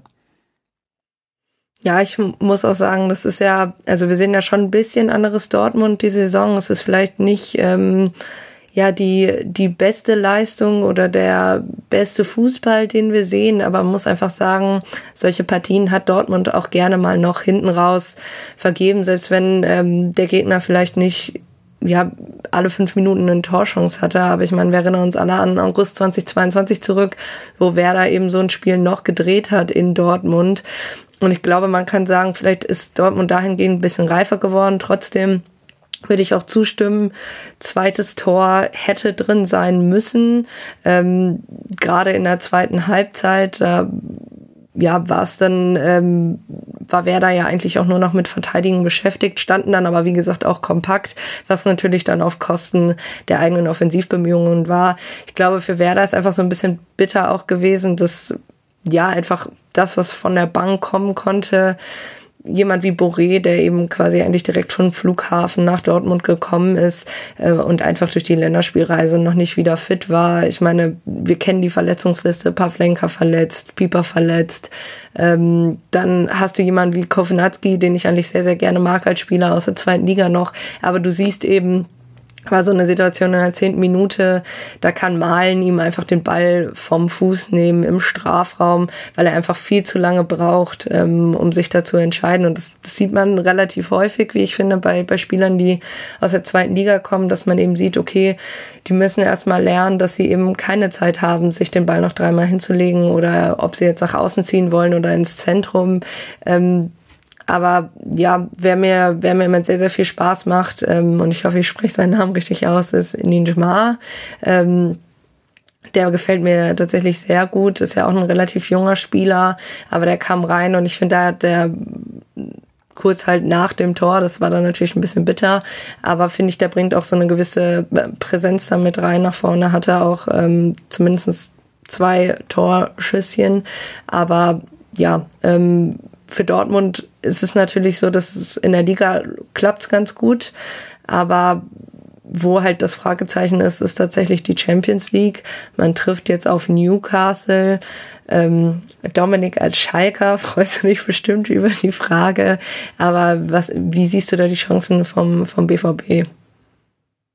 Also erstmal ähm, wollte ich noch äh, das schöne Zitat von äh, Edin Terzic unterbringen, äh, weniger sexy, mehr Erfolg. Äh, so hat er ja den ähm, Sieg gegen äh, Bremen, wie ich finde, ganz gut analysiert. Ähm, also ähm, Dortmund hat jetzt äh, die Sterne nicht vom Himmel gespielt, aber es dann einfach über die Dauer des Spiels geschafft, den Gegner, also Werder Bremen, immer weiter nach hinten zu drängen. Und ja, dann war es eben einfach auch ähm, die eine Situation, wo sich Brandt äh, freilaufen kann, äh, wo der, wo der äh, Pass kommt äh, von, von Chan durch die Schnittstelle und dann auch ähm, schön abgeschlossen mit dem Lupfer. Ähm, was jetzt die Champions League angeht, muss ich sagen, ähm, bin ich mal gespannt, wie, äh, wie der BVB ähm, sich gegen Newcastle schlägt, weil Newcastle auch diese Saison wieder ähm, eine Mannschaft ist, die stärker spielt, als sie, glaube ich, viele auf dem, auf dem Zettel haben. Ja, sie hatten äh, also diese Übernahme aus Saudi-Arabien, da, ja, da steckt viel Geld hinter, aber ich finde, Newcastle hat mit dem Geld so unfassbar clevere Transfers ge äh, gemacht. Also wäre diese ganze Sache mit Saudi-Arabien nicht, äh, ach, was könnte dieser Verein jetzt sympathisch sein, auch mit Eddie Howe, was für ein toller Trainer. Ähm, und ich, also ich glaube, wird es tatsächlich dann fast weniger auf das Spielermaterial ankommen, sondern tatsächlich, äh, wer von den beiden jungen Trainern, Eddie Howe oder ähm, Edin Terzic, ähm, da den richtigen Matchplan mitgibt. Ähm, um jetzt äh, ganz diplomatisch zu bleiben, glaube ich, dass wir dann im St. James Park ein, ein relativ äh, taktisch geprägtes äh, Unentschieden sehen werden. Ja, also ich muss sagen, ich bin, wenn, wenn Dortmund äh, in der Champions League spielt oder wenn sie auf höheres Niveau treffen, äh, bin ich bisher in dieser Saison eher so ein bisschen, äh, wie sagt man im Englischen so schön, underwhelmed. Ähm, also das ist, äh, ich, ich war auch gegen Bremen jetzt wieder nicht hundertprozentig zufrieden, weil man einfach, man sieht diesen Kader, man sieht die Qualität, die, die die haben und dann sieht man so einen Spielzug wie zu diesem 1 zu 0 und denkt sich, boah, das ist schon echt geiler Fußball, also in dieser Szene. Und das, das war einfach richtig gut gelöst und das war, war super und, und die können es ja theoretisch, aber warum kriegen sie es nicht hin, das äh, konstant zu zeigen? Auch gegen Bremen wieder. Du, du kommst irgendwie so schwerfällig ins Spiel, in so einem Heimspiel, vor, vor weiß ich wie vielen tausenden Zuschauern, vor der gelben Wand etc. Das, was ja immer so mythisch beim, beim BVB auch äh, aufgespielt wird, sag ich mal. Und dann kommst du so zäh rein in die Partie, hast irgendwie so eine, so eine Phase auch in der ersten Halbzeit, wo es äh, völlig wild so hin und her geht, wo Bremen ähm, einfach, sage ich mal, nicht die Qualität hat oder, oder nicht das, ähm, äh, das einfach nicht schafft, seine, seine Spielzüge nach vorne ähm, dann auch zu Ende zu bringen und zu einem Abschluss zu bringen, weshalb die Statistiken dann am Ende eben auch sehr eindeutig aussehen. Aber das ist so eine Phase, wenn Bremen das ein bisschen konsequenter spielt, dann können sie da auch ein Tor machen und äh, dann läuft dieses Spiel vielleicht auch noch mal ein bisschen anders. Ähm, da wieder so schläfrig reinzukommen. Klar, du kommst aus der, äh, aus der Halbzeitpause, kommst du dann richtig gut raus, dann, dann machst du auch dieses Tor, ähm, schaffst es auch dann nach dem Tor, das relativ souverän zu Ende zu spielen. Ähm, aber das ist insgesamt immer so, ein so ein Tick zu wenig, finde ich. Und äh, das hat auch wenig damit zu tun. Äh, ich glaube, Edin Terzic hat gesagt, wir haben uns da in den letzten Monaten, Jahren so ein bisschen verändert, äh, kommen da vom, vom sexy Spiel so ein bisschen weg und wollen einfach erfolgreich sein. Ich glaube, beides bedingt einander so ein bisschen. Ähm, und ich kann mir gut vorstellen, dass wenn Dortmund ähm, weiter in dem Glauben bleibt, dass sie gerade ähm, unattraktiv, aber erfolgreich spielen, ähm, dass dann wieder so eine Phase kommt, ähm, wo dieses Unattraktive dazu führt, dass sie eben nicht mehr erfolgreich sind. Und ähm, ja, das, das ist so ein bisschen das, äh, was mich bei Dortmund aktuell stört. Ähm, Nochmal komplett verdienter Sieg, ähm, wirklich auch mit einigen Spielzügen, äh, die gut waren, aber da ist einfach so viel mehr in der Mannschaft ähm, und, und das sehe ich nicht und äh, das stört mich immer so ein bisschen beim BVB. Ähm, wenn ich das noch kurz aufgreifen kann, ähm, weil du es jetzt angesprochen hast mit dieser Schläfrigkeit, also das fand ich auch ganz wild irgendwie in der ersten Halbzeit dass Emre Can sich so oft äh, so, äh, so tief fallen lassen hat für den Spielaufbau. Also äh, klar, er hat ja mehr oder weniger eigentlich den alleinigen Sechser gegeben, weil, weil ein Matcher mehr oder weniger so ein freies äh, Radikal war und alle Achterpositionen auf einmal versucht hat äh, abzudecken, das auch wirklich sehr gut gemacht hat. Ähm, aber da habe ich mich auch in der Halbzeit gefragt, ist das jetzt äh, Jans Entscheidung weil er denkt, scheiße, sonst komme ich an keine Bälle und jetzt muss ich mich fallen lassen, damit ich hier wenigstens einen auf, auf Captain mache und äh, das Spiel anleite? Oder hat Terzic in allen Ernstes mitgegeben, gegen so äh, wenig pressende äh, Bremer äh, baue das Spiel von so hinten auf? Weil äh, das, das, das wäre dann fast schon also irgendwie ein taktischer, ja, nicht Fehler, aber irgendwie taktische, also irgendwas, was ich taktisch nicht nachvollziehen kann von, von Terzic, wo man das Spiel in der ersten Halbzeit so behäbig aufbaut, weil, um da jetzt auch wieder die Champions League reinzubringen, ich glaube nicht, dass du das gegen Newcastle halt leisten kannst, dass ein Jan sich zwischen die, äh, die Innenverteidigung fallen lässt, fast so ein Libero im Spielaufbau gibt, äh, weil dann kommt dann halt so ein Bruno Guimaraes äh, ange, angepresst, äh, ein Isaac, der dann mit Tempo auch auf dich äh, zuläuft und äh, ich würde jetzt nicht unbedingt behaupten, dass Jan äh, Deutschlands äh, pressing-resistentester Spieler ist und dann kann das ganz schnell böse ausgehen. Deswegen fand ich es äh, auf der anderen Seite gut, dass es man da eine absolute Veränderung gesehen hat in der zweiten Halbzeit. Also ich meine, John hat ja dann auch das Tor vorbereitet, weil er eben dann so weit vorne war. Da gab es ja dann auch später diese, also äh, im Laufe des Spiels auch diese Szene, wo er ähm, nach vorne gepresst hat und einen, Ballverlust erzwungen hat. Ähm, aber ich frage mich dann halt, warum muss ein Spiel sich erst entwickeln, dass sich ähm, auch diese, ja, diese, äh, diese Schläfrigkeit, Behebigkeit so auflöst. Also ist das äh, eher die, die Frage, äh, hat Jan Angst von, von Beginn an äh, weiter vorne und aktiver das Spiel einzuleiten oder ist das Terzic, der erstmal irgendwie eine Sicherheit ins Team reinbringen äh, möchte? Ja, am Ende hat es gegen Bremen Erfolg gebracht, aber wie gesagt, ähm, auch wie du es gesagt hast, Justin, auf äh, Champions League-Niveau kannst du dir äh, diese diese ähm, Behebigkeit, dieses Langsame eigentlich nicht leisten. Ja, und das sind halt auch Probleme, ähm, die, die ja bekannt sind. Also das ist ja was, was in der letzten Saison auch häufig der Fall war, dass, dass Can sich dann komplett rausgenommen hat aus dem Spielaufbau, dass man es nicht geschafft hat, dann übers Zentrum aufzubauen, dass es relativ schnell über die Flügel ging, man dann dieses, dieses äh, fast schon weltbekannte U hatte auf dem, auf dem Flügel, immer wieder sehr leicht gestellt wurde. Ähm, also das sind ja alles spielerische und fußballerische Probleme, die bekannt sind. Ähm, minus Bellingham in dieser Saison, der viel repariert hat in der, vergangen, in der vergangenen Saison. Ähm, aber ja, das, das ist was, was bekannt ist, was äh, sich irgendwie dann auch im Laufe der Zeit nicht so richtig verbessert hat. Ähm, und ja, wo man, wo man schon das ein oder andere Fragezeichen dann auch zurecht äh, hinterstellen kann.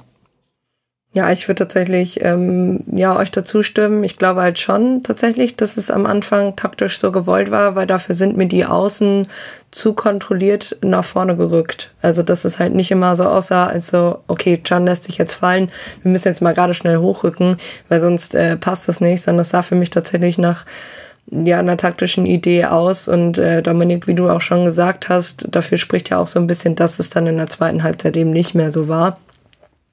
Aber ja, ich glaube, also ich würde Edin Tesic noch so eine Spur in Schutz nehmen wollen. Er hat vor dem Spiel, äh, wurde er bei der Sona Mikro gefragt, ja, ob man sich da jetzt irgendwie drauf auf, ausruhen kann, ob man irgendwie am Ende einer Entwicklung sei oder so. Und da hat er, äh, das hat er ganz klar verneint. Ich meine, klar, wir sehen auch, wäre irgendwie vermessen zu sagen, man sei am Anfang der oder am Ende einer Entwicklung angekommen. Aber er hat schon sehr deutlich gemacht, dass ähm, ja er zwar schon zufrieden mit den Ergebnissen ist, aber ich glaube, er hat dennoch ähm, ja da, da deutlich Luft nach oben sieht. Gleichzeitig hilft es, glaube ich, auch trotzdem nicht, wenn man immer dann nach den Ergebnissen, wie gesagt, wie ich halt finde, das, das sind alle Spiele, die Dortmund in der Vergangenheit eben auch nicht unbedingt immer für sich entscheiden hat, konnte und momentan tut man es halt. Das, ich glaube, es für die Mannschaft auch wichtig ist, dass sich dann da halt ein Trainer vorne hinstellt und sagt so, ey, wir sind vielleicht noch nicht am Ende, aber trotzdem sprechen ja die Ergebnisse gerade für uns und ähm, dann werde ich jetzt einen Teufel tun und alles nach jedem Spiel immer in Grund und Boden reden, was denn alles schlecht lief. Aber wie gesagt, ich würde euch auch zustimmen, für die Champions League wird dieser Auftritt nicht reichen.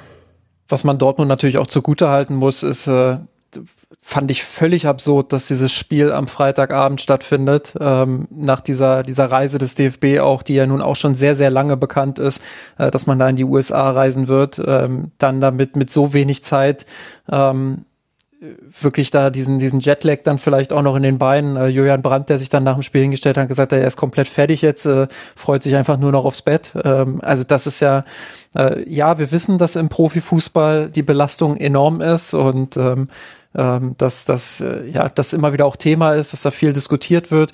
Aber das hat es irgendwie dann nochmal auf eine, auf eine neue Spitze gehoben und das ja aus verschiedenen Perspektiven. Also ähm, ich habe im Vorhinein gelesen, dass äh, das Borussia Dortmund wohl äh, ein Privatjet auch organisiert haben soll für, für die Spieler der Nationalmannschaft, dass sie früher wieder in Dortmund sind als der Rest des DFB. Ähm, das ist ja aus Klimaperspektive allein schon komplett absurd. Ähm, ich kann Borussia Dortmund aus Belastungssteuerungsgründen und aus, aus dem Grund, dass eben dieses Spiel da am Freitagabend stattfindet, schon irgendwo verstehen, aber allein aus Klimagründen natürlich auch wieder äh, so eine ganz absurde Wendung dieses, äh, dieses ganzen äh, Zirkus. Und ja, das, das, also da kann ich die Ansetzung einfach auch überhaupt nicht verstehen. Und da kann ich natürlich auch verstehen, ähm, dass Dortmund in diesem Spiel äh, schläfrig reingestartet ist, beziehungsweise dass hier und da vielleicht auch mal äh, die Energie gefehlt hat oder sonst was oder auch die Abstimmung nicht ganz da war. Ähm, das muss man einschränkend natürlich formulieren. Äh, meine Kritik bezog sich vorhin auch deshalb darauf, weil es eben nicht das erste Mal war, ähm, aber in dem Fall kann man es natürlich verstehen. Ja, und dann äh, würde ich auch äh, dieses Spiel abschließen wollen. Werder steht auf Platz 14 mit sechs Punkten, ist damit punktgleich mit Gladbach und Union. Gladbach auf Platz 13, Union auf Platz 15. Borussia Dortmund auf Platz 4 mit 20 Punkten, punktgleich mit dem FC Bayern. Man trifft jetzt, wie gesagt, am Mittwoch auf Newcastle auswärts, dann auswärts gegen Eintracht Frankfurt und dann zu Hause im DFB-Pokal gegen die TSG aus Hoffenheim. Werder Bremen trifft jetzt auf Union Berlin, auswärts auf Wolfsburg und dann zu Hause gegen Frankfurt. Ja, und über zwei Plätze über Bremen steht dann SV Darmstadt 98. Die mussten sich 1 zu 3 geschlagen geben gegen Raba Leipzig. Und ja, das ging direkt sehr, sehr bitter los. In der ersten Minute trifft nämlich direkt Openda zum 1-0 für Raba. Nach einem sehr guten Ball von Henrichs in die Tiefe. Und Openda kann dann quasi den Ball zwischen die Beine von Schuhen durchschieben. Darmstadt ist dann so ein bisschen nach Ordnung oder um Ordnung bemüht. Ähm, Leipzig macht erstmal weiter und trifft dann in der 24. Minute auch zum 2 zu 0. Äh, direkt verwandelter Freistoß von Emil Forsberg. Kaum Chancen dafür, ähm, Marcel Schuhn den irgendwie zu sehen. Vor der Halbzeit gibt's dann tatsächlich noch einen Elfmeter für Darmstadt. Ähm, da wird Kempe von Kampel gefault. Äh, für mich tatsächlich nicht wirklich diskussionswürdig, also ist ein klarer Elfmeter für mich und natürlich trifft Kempe vom Punkt. Und ja, in der zweiten Halbzeit sah es für mich dann aus, als könnte Darmstadt tatsächlich ihren Punkt mitnehmen. War für mich äh, nicht unbedingt die schlechtere Mannschaft, hat immer gute Akzente gesetzt, aber ja, im Endeffekt äh, gibt es dann nochmal eine richtige Drangphase von Leipzig und die ist Darmstadt dann nicht gewachsen. In der 75. Minute wird dann, ähm, ja, beziehungsweise Openda erzählt das äh, 3 zu 1 schon in der 72. Minute, wird dann länger überprüft äh, wegen einer möglichen Abseitsstellung und ich glaube auch wegen einem Foul, aber das Tor zählt und ja, am Ende könnte Leipzig sogar fast noch das 4 zu 1 machen. Justin, für mich ist es trotzdem sehr, sehr bitterer Spielverlauf, ähnlich ähm, wie als wir über Mainz gesprochen haben, weil ich fand, dass Darmstadt sich nicht sehr schlecht in diesem Spiel verkauft hat. Nee, überhaupt nicht. Also ich bin sogar beeindruckt von der Leistung, die Darmstadt da gezeigt hat. Äh, ich finde, dass sie insgesamt vielleicht sogar das leicht bessere Team waren. Ähm, einfach weil sie, weil sie sehr, sehr gut gespielt haben, weil sie im Pressing sehr, sehr wach waren, ähm, sich mutig nach vorn auch bewegt haben, immer wieder den Spielaufbau von Leipzig gestört haben, aggressiv gepresst haben, ähm, in so einem 5-3-2 mit sehr kompakter Mitte und dann die Flügelverteidiger, die immer wieder sehr aggressiv nach vorn geschoben haben, äh, sobald Leipzig auf den Flügel eröffnet hat. Ähm, gutes Nachschieben auch von den restlichen Verteidigern, äh, viel Laufarbeit und hohe Intensität. Das hat man dann am Ende vielleicht auch gemerkt, als so ein bisschen die Körner dann gefehlt haben, äh, insbesondere dann nach dem dritten Tor von Leipzig auch, wo man gemerkt hat, okay, jetzt kann, äh, jetzt kann ähm, Darmstadt nicht mehr so viel nachlegen. Aber grundsätzlich einfach, wie sie Leipzig eigentlich fast nie haben stattfinden lassen. Also ich hatte nie das Gefühl, dass Leipzig mal über mehrere Minuten hinweg zu einem geordneten Aufbauspiel kam. Sie haben insgesamt 69 lange Bälle geschlagen, äh, nur 23 kamen davon an. Ähm, die 69 sind so geringfügig überdurchschnittlich für Leipzig. Also ich glaube, das sind so im Schnitt fünf mehr als sonst. Aber vor allem die Quote sagt eben auch einiges aus. Normalerweise bringt Leipzig ungefähr 50 Prozent der langen Bälle ähm, dann auch an Mitspieler. Ähm, also sehr kontrolliert. Ähm, hier waren es eben nur 33 Prozent. Ähm, das Mittelfeld von Leipzig kam kaum ins Spiel. Kampel mit nur 34 Ballkontakten, äh, Haidara mit 27 in 61 Minuten also das war schon ziemlich gut, was Darmstadt da gemacht hat. Und ich finde, das hätte mindestens den Punkt verdient gehabt, äh, vielleicht am Ende sogar einen Sieg, auch wenn wir, wenn wir hier über ein 3 zu 1 sprechen, ähm, finde ich schon, dass, dass Darmstadt äh, das leicht bessere Team war. Ähm, ja, aus den eigenen Möglichkeiten dann ein bisschen zu wenig vielleicht gemacht hat. Ähm, plus eben die, die individuelle Qualität, die bei Leipzig einfach enorm ist. Meine, ähm, wen sie da alles eingewechselt haben. Also Dani Olmo kommt von der Bank, Timo Werner kommt von der Bank, ähm, ein Baumgartner kommt von der Bank, ähm, ein Klostermann kommt von der Bank. Also das sind alles Spieler, ähm, ja, die, die die Qualität dann einfach auch nochmal ähm, anheben können, die ähm, die Qualität eben so anheben können, wie Darmstadt das nicht mehr anheben kann. Und dann war es am Ende wahrscheinlich auch eine, eine Kraftfrage. Ähm, man hat so ein bisschen verpasst, früher eben dieses Spiel noch offener zu gestalten. Und ähm, das ist der einzige Vorwurf, den sich Darmstadt vielleicht machen kann. Aber sonst war das ein sehr, sehr starker Auftritt von ihnen. Ja, ich muss auch sagen, ich fand ihn äh, sehr, sehr mutig, aber gleichzeitig auch ähm, sehr gut zu einem Lieberknecht-Team passend. Also es war genau das, was, wovon man Darmstadt kennt und eigentlich fand ich das sehr gut, wie sie es durchgezogen haben und ich finde gerade diesen Aspekt, den du angesprochen hast, lange Bälle, aber auch Flanken irgendwie bei Leipzig, das fand ich nicht gut. Also sie haben die kürzeren Stationen gesucht, aber auch das hast du schon angesprochen, irgendwie hatten sie gar nicht so oft den Ball, um da auch wirklich den, den Spielaufbau zu betreiben. Und da muss ich sagen, dass ich auf der anderen Seite Darmstadt sehr, sehr stark fand. Die Flanken, die in den Strafraum kamen, die langen Bälle, die in, in den Strafraum kamen, die waren also für eine Aufstiegsmannschaft sehr, sehr präzise und ich glaube präziser als so manche, manche andere Mannschaft in der Bundesliga sie spielen kann. Und man merkt schon, es ist ein eingespieltes Team. Ähm, es ist natürlich, wie gesagt, absolut bitter. Es ist ein absolut bitterer Spielverlauf, wenn du eben mit deiner ersten eigenen guten Aktion, ich fand es super stark, wieder direkt am Anfang Darmstadt äh, hochgepresst hat, aber es ist natürlich immer der Nachteil, wenn du hochpresst, dann hast du halt Räume und das sind Räume, die Raba halt einfach sehr gut bespielen kann, wenn sie möchten und dann läufst du ab wirklich Minute eins eben im Rückstand hinterher und dann wird es halt vor allem in der Bundesliga immer extrem schwer. Aber ja, also wie, wie gesagt, es ist halt bitter. Ich meine, das auch davon, ähnlich wie bei Mainz, da kannst du dir am Ende der Saison halt einfach nichts von kaufen.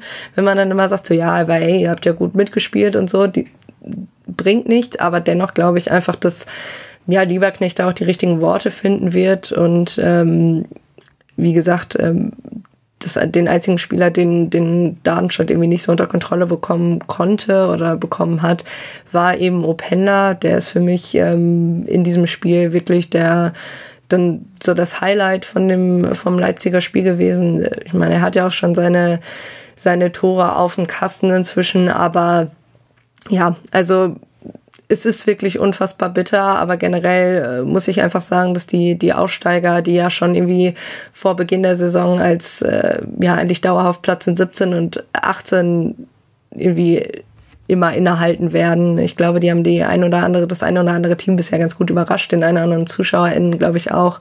Und ähm, ich glaube, die darf man auch die Saison noch nicht absteigen, äh, abschreiben, absteigen sowieso auch noch nicht. Aber ähm, ja, ich muss sagen, dass äh, da sieht viel schon sehr gut aus. Absolut, ähm, ja, Open da mit, mit einem tollen Laufweg, auch da beim, beim 1 zu 0, ähm, super, super reingestartet in die Schnittstelle. Ähm, das ist schon eine besondere Klasse, die der da mitbringt. Äh, und äh, das entscheidet dann solche Spiele eben oft. Ähm, auf der anderen Seite natürlich auch ähm, das 2 zu 0 von Emil Forsberg, vielleicht auch ein Ball, der, der haltbar gewesen wäre. Ähm, Marcel in den, in den falschen Schuhen erwischt, könnte man sagen. Aua. einer, einer muss sein pro, pro Rasenfunkfolge. Ähm, der sei mir genehmigt, aber ja, das, das war natürlich auch unglücklich. Ähm, er sah da zumindest unglücklich aus. Ähm, klar hat in anderen Situationen dann wieder auch äh, gute Paraden gezeigt, aber ähm, in der Situation sah er nicht gut aus. Ja, aber grundsätzlich äh, wie du schon gesagt hast, also Darmstadt äh, sollte da sehr, sehr viel Positives draus mitnehmen ähm, und viel Optimismus auch, dass es dann am Ende in dieser Liga äh, reichen kann, um die Klasse zu halten. Ähm, ja, und Leipzig auf der anderen Seite muss sich vielleicht so ein Stück weit auch hinterfragen, trotz dieser dieser guten Serie, die sie jetzt haben, trotz äh, des, des guten Saisonstarts, äh, funktioniert eben vieles noch nicht. Und ähm, habe es vorhin gesagt oder angedeutet, ähm, das Mittelfeld, was, was irgendwie nur so schwerlich ins Spiel kam, da war irgendwie keiner vorhanden, der dieses Pressing von Darmstadt mal ähm, ich sag mal, einerseits aushalten kann, indem er wirklich äh, pressingresistent agiert und andererseits dann eben auch die gute Entscheidung treffen kann und, und den Ball vielleicht zwischen die Linien bringen kann. Denn jedes Team, das hochpresst, lässt automatisch eben auch Räume hinter diesen, diesen ersten oder, oder eben der zweiten Pressinglinie. Ähm, und diese Räume zu finden, das ist Leipzig immer mal wieder so ein bisschen gelungen, aber eben nicht konstant genug.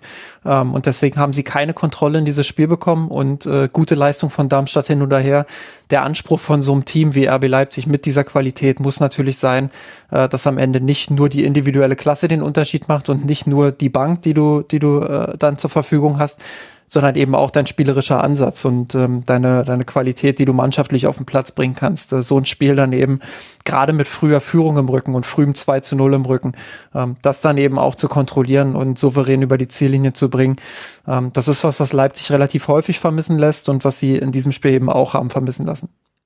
Ja, vor allem, wenn man auch da jetzt schon mal auf die Champions League schaut, ähm, wie soll das gegen, gegen Roter Stern Belgrad aussehen? Ähm, weil die werden sich das Spiel auch angeschaut haben, werden auch gesehen haben, wie, ähm, also wie Leipzig Probleme hatte mit dieser Intensität von Darmstadt, ähm, dass diese Ruppigkeit äh, Leipzig aus dem äh, Konzept gebracht hat und ähm, da wird Roter Stern sicherlich ansetzen, äh, mit einem dann doch unterm Strich besseren Spielermaterial als, als, ähm, als äh, Darmstadt 98. Ähm, und da wird Rose eben auch ähm, gefordert sein, zu, zu schauen, was muss ich da an Anpassungen ähm, leisten, damit wir äh, quasi auch ähm, gegen so intensive, ruppige, ähm, zweikampfstarke Gegner äh, Lösungen finden. Also es ist dann, dass ich ähm, ja diese Diagonalbälle äh, eher trainiere, dass wenn das Pressing kommt, ähm, ich äh, quasi nicht flach versuche, das rauszuspielen, dann vielleicht äh, das, das Foul gezogen wird, sondern dass ich dann vielleicht ähm, eher aufs äh, sogenannte Packing, um äh, diesen alten, alt äh, ehrwürdigen Begriff äh, nochmal unterzubringen, äh, gehe. Also ähm, da wird es auf jeden Fall Anpassungen geben äh, müssen, weil ähm, ja, Roter Stern bisher ja auch in der Champions League ähm, echt eine gute Partie äh, oder eine gute ähm, Partie, wie heißt es nochmal? Ähm, äh, ja, gut, sagen wir, äh, Runde äh, gespielt hat bislang. Ähm, haben da ja auch ähm, in, der, in der Verteidigung äh, aus der Bundesliga bekannten Spieler mit Alexander Dragovic, ähm, also jemand auch, der ähm, weiß, wie er vielleicht den einen oder anderen Gegenspieler äh, zu nehmen hat. Ähm, und ja, mh, da hat Darmstadt auf jeden Fall sicherlich auch einigen kommenden Gegnern von, von Leipzig einen äh, Gefallen getan, einfach äh, gewisse Schwächen aufzuzeigen. Ja, würde ich, äh, würde ich mitgehen. Also generell ein paar Ergebnisse an diesem Wochenende, wo man sagt, okay, ähm, nicht immer nur auf die Distanz gucken zwischen äh, oder ne, das Ergebnis, sondern tatsächlich auch noch, noch mal vielleicht in das Spiel reingucken. Ähm, ihr habt schon angesprochen, oder Dominik, du hast es angesprochen, für Raba geht's jetzt ähm, gegen Roter Stern Belgrad in der Champions League dann zu Hause gegen Köln und dann gegen Wolfsburg im DFB-Pokal. Darmstadt hat äh, ja eine schwierige Aufgabe vor der Brust gegen den FC Bayern München auswärts. Und dann äh, ja, spielt man zu Hause gegen Bochum. Das ist ein Spiel, wo ich äh, auch tatsächlich gespannt drauf gucken würde. Und eben zu Hause gegen Mainz 05. Also zwei Spiele, wo ich jetzt erstmal sagen würde, wenn sie sich clever anstellen, ähm, könnte da auf jeden Fall was drin sein. Sie haben es ja schon durchaus die Saison gezeigt, wie sie gewinnen können. Unter anderem gegen äh, Werder Bremen. Also bin ich tatsächlich gespannt, was wir von, ja, von Darmstadt erwarten können noch diese Saison. Gut, und wir gehen weiter in der Tabelle hoch und da sind zwei Tabellennachbarn, nämlich der FC Heidenheim und der FC Augsburg. Und die sind jetzt direkte Tabellennachbarn, weil der FC Augsburg das Spiel für sich entscheiden konnte. Und zwar mit 5 zu 2. Dabei sah das äh, am Anfang dieser Partie überhaupt nicht so aus, denn in der 17. Minute geht Heidenheim durch Kleindienst in Führung. Nur zwei Minuten später steht es dann schon 2 zu 0, nachdem Beste eben abschließen kann. Und es sah erstmal aus, als wäre Augsburgs und Augsburgs neuer Trainer jetzt Torup auf dem komplett falschen Fuß erwischt worden. Dann aber nach einer halben Stunde fällt der Anschlusstreffer durch Philipp Tietz und in der 41. Minute kann Petersen dann ausgleichen und auch nur zwei Minuten später steht es dann auf einmal 3 zu 2 durch Demirovic für Augsburg.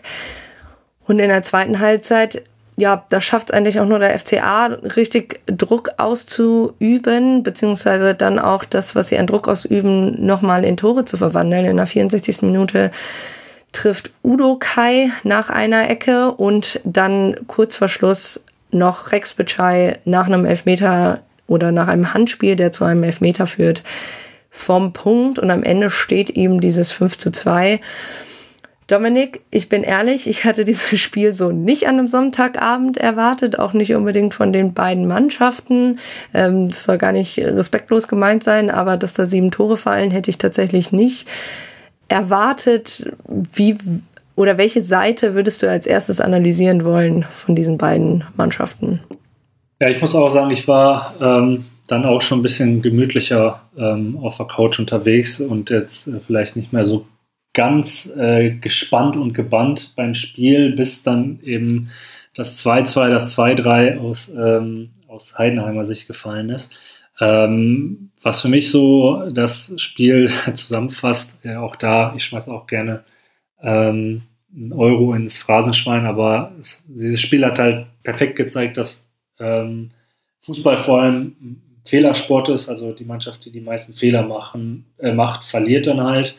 Ähm, ich glaube, über weite Phasen wurden halt einfach die ähm, Fehler des Gegners ähm, auch effizient bestraft. Ähm, und ja, wenn man dann aufs Ergebnis schaut, muss man dann halt sagen, dass äh, Heidenheim zu viele Fehler oder die, äh, die Mehrzahl der Fehler gemacht hat, weil ja, wenn man so schaut, außer das 2-0 von Beste, was wirklich ein schöner Slice ins linke untere Eck war, waren es ja äh, vor allem Ecken, wo das äh, Abwehrverhalten nicht gestimmt hat, beziehungsweise auch Eckenvarianten, die gut ausgespielt worden sind. Das muss man auch äh, anerkennen. Oder eben Elfmeter, die ähm, entstanden sind.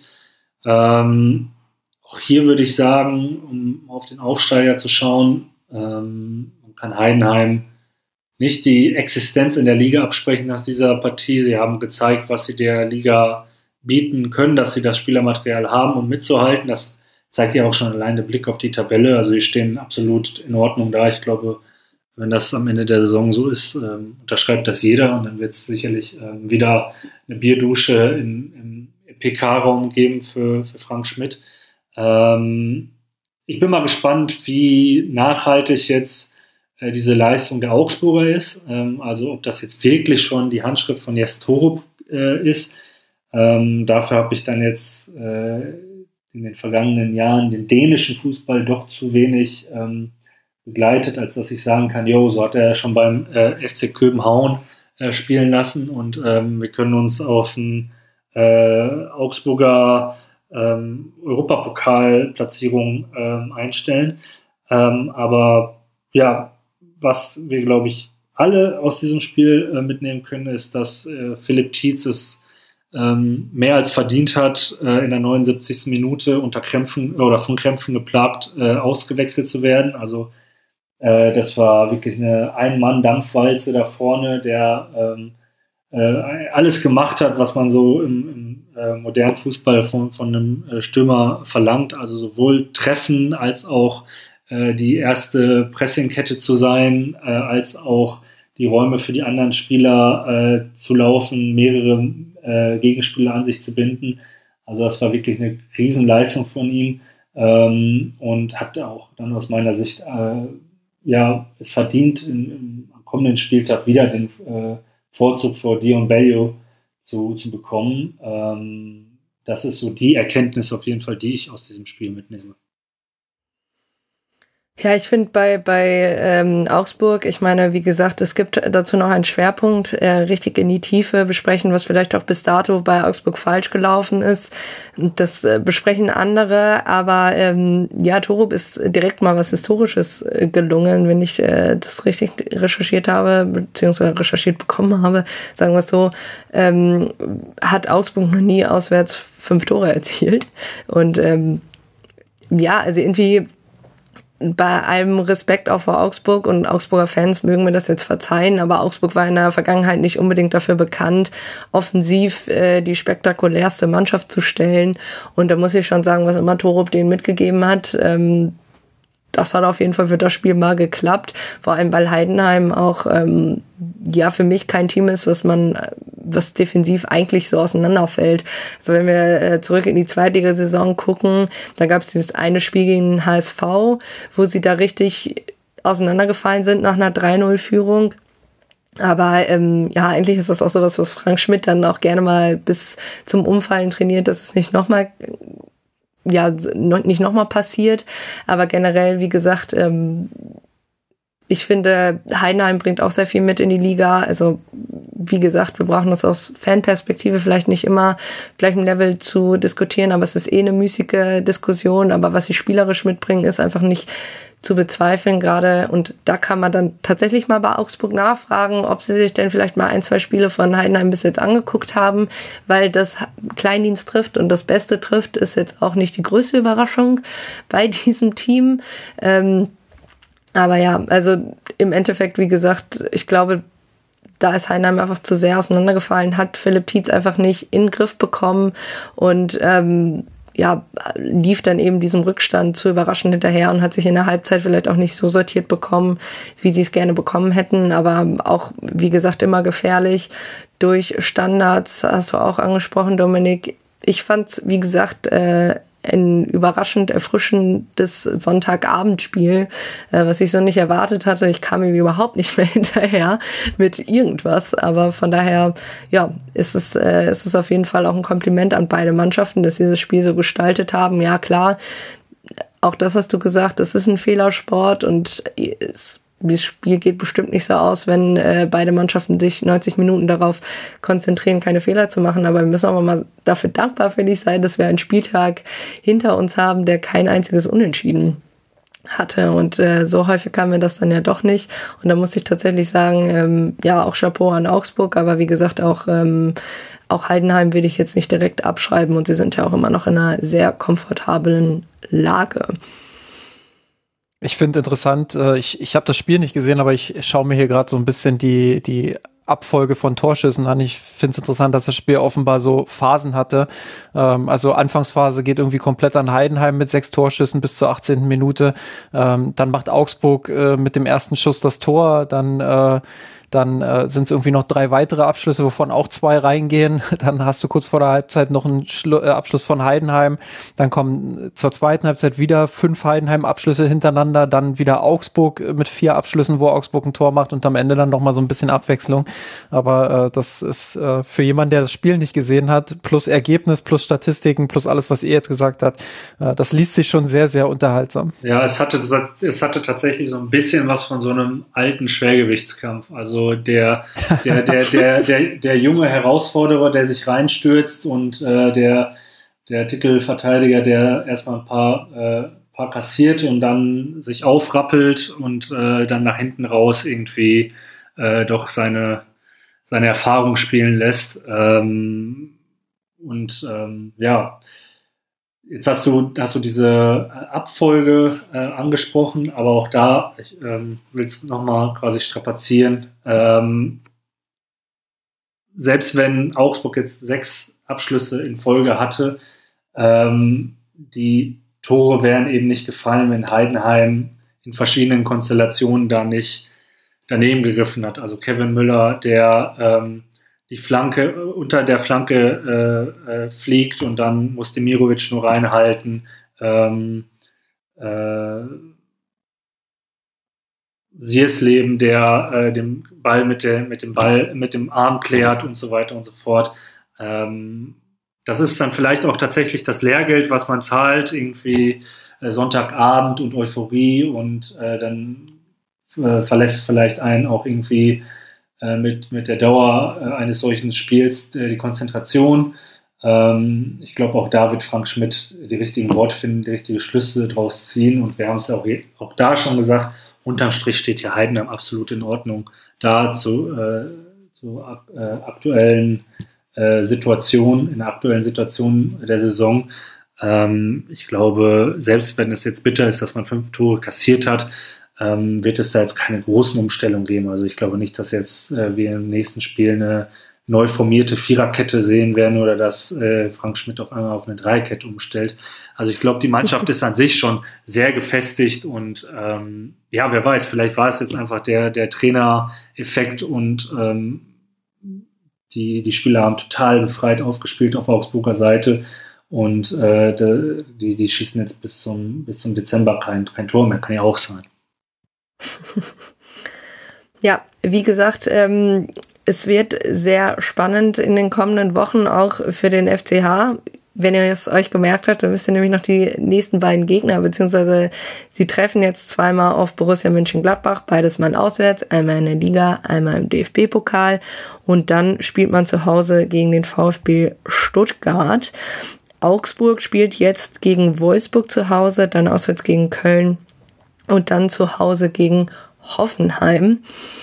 Ja, und dann wollen wir zu dem nächsten Spiel und wir kommen in die höheren Lagen zum Mittelfeld, obere Mittelfeld der Tabelle. Da stehen Wolfsburg und Leverkusen, vor allem Leverkusen grüßt weiterhin von der Tabellenspitze nach dem zweiten Sieg über Wolfsburg. Ähm, man geht auch hier nach ungefähr einer Viertelstunde 1-0 in Führung, langer Ball auf Boniface und ähm, ja, der passt dann zu oder mit einer Flanke zu Frimpong und der trifft dann kurz vor der Halbzeit, kann dann Wolfsburg durch Lacroix noch ausgleichen. Er ist einfach am handlungsschnellsten nach einer Ecke von Arnold. Äh, Tar sieht ein bisschen unglücklich aus, weil der Ball eben von ihm abprallt.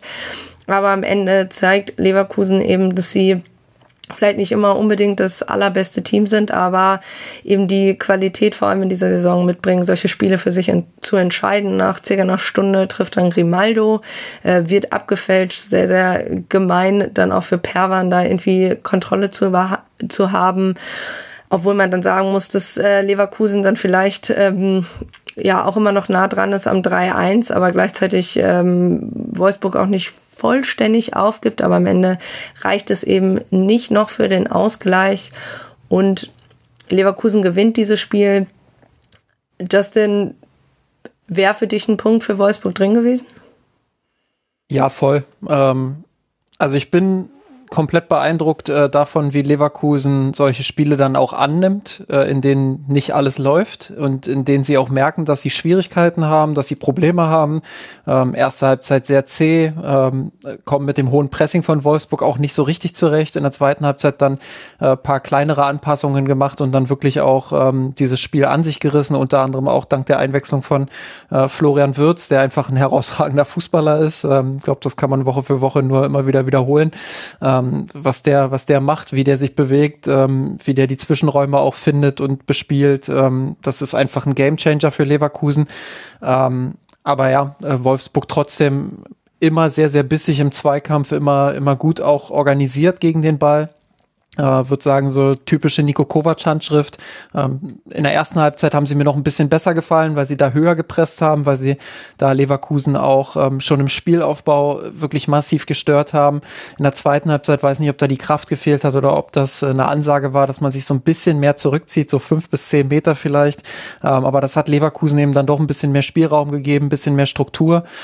Ähm, insgesamt hatten beide Teams über die 90 Minuten hinweg ähm, ihre Chancen. Leverkusen hat eben die eine mehr genutzt. Wolfsburg kann äh, quasi mit Abpfiff noch, äh, glaube Wind war es, der da doppelt äh, gleich scheitert, ähm, kann dann noch den späten Ausgleich machen und das wäre auch absolut okay gewesen. Also das war schon äh, ja ein sehr sehr interessantes Fußballspiel, ein sehr wechselhaftes Fußballspiel ähm, und äh, Leverkusen nochmal. Ich bin äh, wirklich beeindruckt davon, wie sie es schaffen ähm, nicht in Panik zu verfallen, wenn so ein Spiel mal zäh anläuft, sondern dass sie da in der Halbzeit wirklich ähm, dann anscheinend auch die richtigen Schlüsse ziehen, aus der Pause kommen ähm, und äh, das Spiel dann schon stärker auch an sich reißen und ein anderes Gesicht zeigen.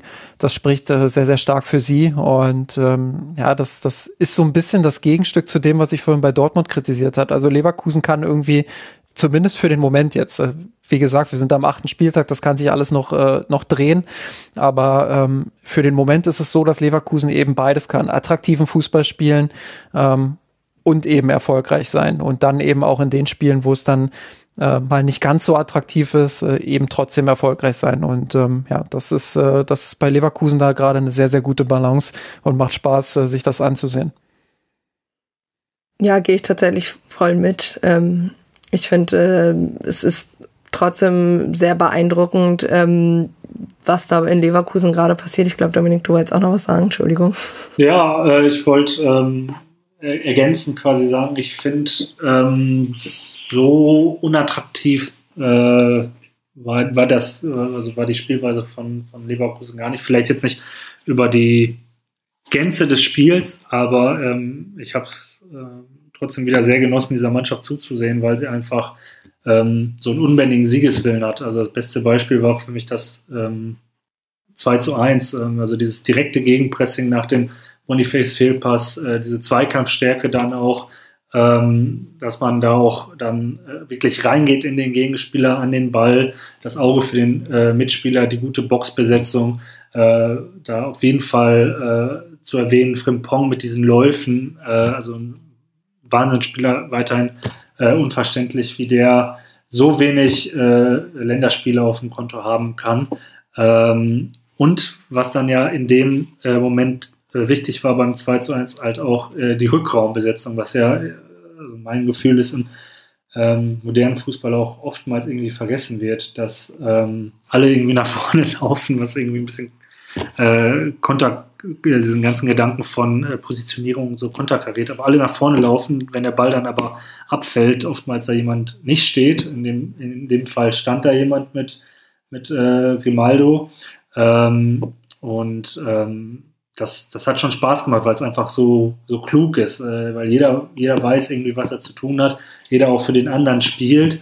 Und ich glaube auch, ähm, jetzt hat Justin ja so ein bisschen Abfahrten gesagt, wir sind ja jetzt erst äh, achten Spieltag, da kann auch, äh, also kann auch viel passieren, aber ich kann mir schon gut vorstellen, dass Leverkusen, wenn sie eben ähm, diesen, diesen Willen und diese Geschlossenheit in der Mannschaft halten und ich glaube, auch äh, in der Position oder an der Stelle macht Leverkusen als Verein einen guten Job, dass sie also auch ähm, die Kommunikation auf einem gesunden, auf einer gesunden Ebene halten. Dann können sie tatsächlich all, also all the way gehen, dass sie das bis zum, bis zum Ende der Saison halten und dass sie eben daraus ihre Stärke ziehen. Ähm, und ich meine auch, ähm, wenn man sich das Spielermaterial anschaut, also zum Beispiel in Grimaldo, ähm, das ist einfach, also natürlich ist das jetzt kein äh, außergewöhnliches Scouting, dass sie den jetzt irgendwie in der zweiten schwedischen Liga gefunden haben. Aber nichtsdestotrotz müssen, müssen sich da, glaube ich, schon viele Vereine in Europa fragen, okay, was haben wir in ihm nicht gesehen oder warum hatten wir ihn nicht so auf den Zettel wie Leverkusen? Weil ähm, das auf jeden Fall ein Spieler ist aus meiner Sicht, der ähm, in Leverkusen jetzt nochmal noch mal einen Riesenschritt nach vorne gemacht hat im Vergleich zu äh, zu, zu Benfica ähm, und der diesen, dieser Leverkusener Mannschaft einfach auch nochmal eine ganz andere ähm, äh, Facette hinzufügt. Ähm, und ja, wenn man dann sich also dieses ganze äh, Mittelfeld anschaut, dann ist das einfach spielstark, dann ist das äh, defensiv stark, das, da, da stimmt halt einfach die Bilanz, äh, die, die Balance, die Balance, die dann vielleicht bei einem BVB oder bei einem FC Bayern eben fehlt. Äh, auch, äh, ne, wir haben ja darüber gesprochen, bei Bayern verletzungsbedingt und so weiter. Ähm, aber das stimmt halt alles äh, bei Leverkusen und ähm, das hat dann halt auch gegen Wolfsburg den, den Ausschlag wieder gemacht. Das, das ist halt, also klar, du hast, du hast es gerade schon gesagt, natürlich ist das Spiel ähm, weiterhin attraktiv. Ähm, was ich meinte, ist, dass es äh, vielleicht gerade in der ersten Halbzeit nicht ganz so zielstrebig war, dass man da viele Situationen nicht so gut zu Ende gespielt bekommen hat. Aber genau das ist ja der Punkt. Also wenn es individuell teilweise mal nicht so klappt oder wenn, wenn vielleicht hier und da äh, im Spiel mal Dinge gegen sie laufen, dann haben sie immer so eine, so eine, so eine Rückfallebene, sage ich mal, äh, die sie auffängt. Und das ist eben diese, diese äh, strategische Basis, die sie haben, diese taktische Basis, die sie haben, äh, immer als Team genau zu wissen, in welcher Situation äh, mache ich jetzt was. Und äh, da gibt es auch gute Beispiele für, auch wieder im Spiel gegen Wolfsburg, wo Wolfsburg das äh, ganz oft versucht hat, dann auf dem linken Flügel oder Leverkusen auf den linken Flügel zu locken und, und dort dann eben äh, das Pressing zu initiieren. Und das hat teilweise ganz gut funktioniert. Man hat Leverkusen dann Stresssituationen bekommen. Aber in ganz vielen Situationen hat Leverkusen es trotzdem geschafft, in diesen äh, Gleichzahl- oder sogar Unterzahlsituationen die Ruhe zu bewahren und das spielerisch zu lösen und dann über eine Verlagerung eben ähm, die komplette Wolfsburger Defensive zu öffnen. Was sie nicht geschafft haben, gerade im ersten Durchgang, war das dann eben auch zu Ende zu spielen. Aber das ist einfach extrem sehenswert und natürlich ist das, ist das attraktiv. Ähm, aber diese Rückfallebene, die Xabi Alonso da quasi ähm, etabliert hat über seine, seine taktische ähm, Grundordnung, die er dort etabliert hat, das System insgesamt das ist schon sehr, sehr stark und äh, das ist gut anzusehen und ich bin vollkommen bei dir. Ich sehe aktuell auch keinen Grund, warum Leverkusen jetzt groß abstürzen sollte. Ähm, das sieht sehr stabil aus alles. Äh, man weiß nie, was passiert, äh, wer sich vielleicht auch noch verletzt oder äh, wo vielleicht noch andere Einflüsse kommen, aber im Moment sieht das einfach sehr, sehr stabil aus und da passt die Balance ähm, aus, aus dem Spielerischen, aus dem Taktischen, aber eben auch, ähm, wie der Kader aufgestellt ist. Da bin ich vollkommen bei dir. Ich würde in einer Sache tatsächlich ein wenig widersprechen wollen, dass alles passt oder alles funktioniert, weil ich finde, es gibt eine Personalie, äh, wo ich finde, da guckt man irgendwie seit mehreren Jahren immer schon drauf und das ist Lukas Radetzky. Also ich möchte ihm seine Qualität überhaupt nicht absprechen. Er hat zum Beispiel in der Nachspielzeit, es gab diese Doppelchance von Wind, äh, habt ihr schon angesprochen da ist er beide Mal da. Aber eben auch in der ersten Halbzeit gab es so zwei, drei Momente, wo ihm der Ball eben aus den Fingern rutscht oder zwischen den Fingern hinterher, äh, durch, zwischen den Fingern durch, zwischen den Händen durch, wo sein Stellungsspiel für mich immer nicht hundertprozentig passte, wenn eine Flanke reinkam. Und das ist so tatsächlich so mein Punkt, wo ich immer nicht weiß, okay, das läuft jetzt und Wolfsburg konnte da auch keinen Profit rausschlagen.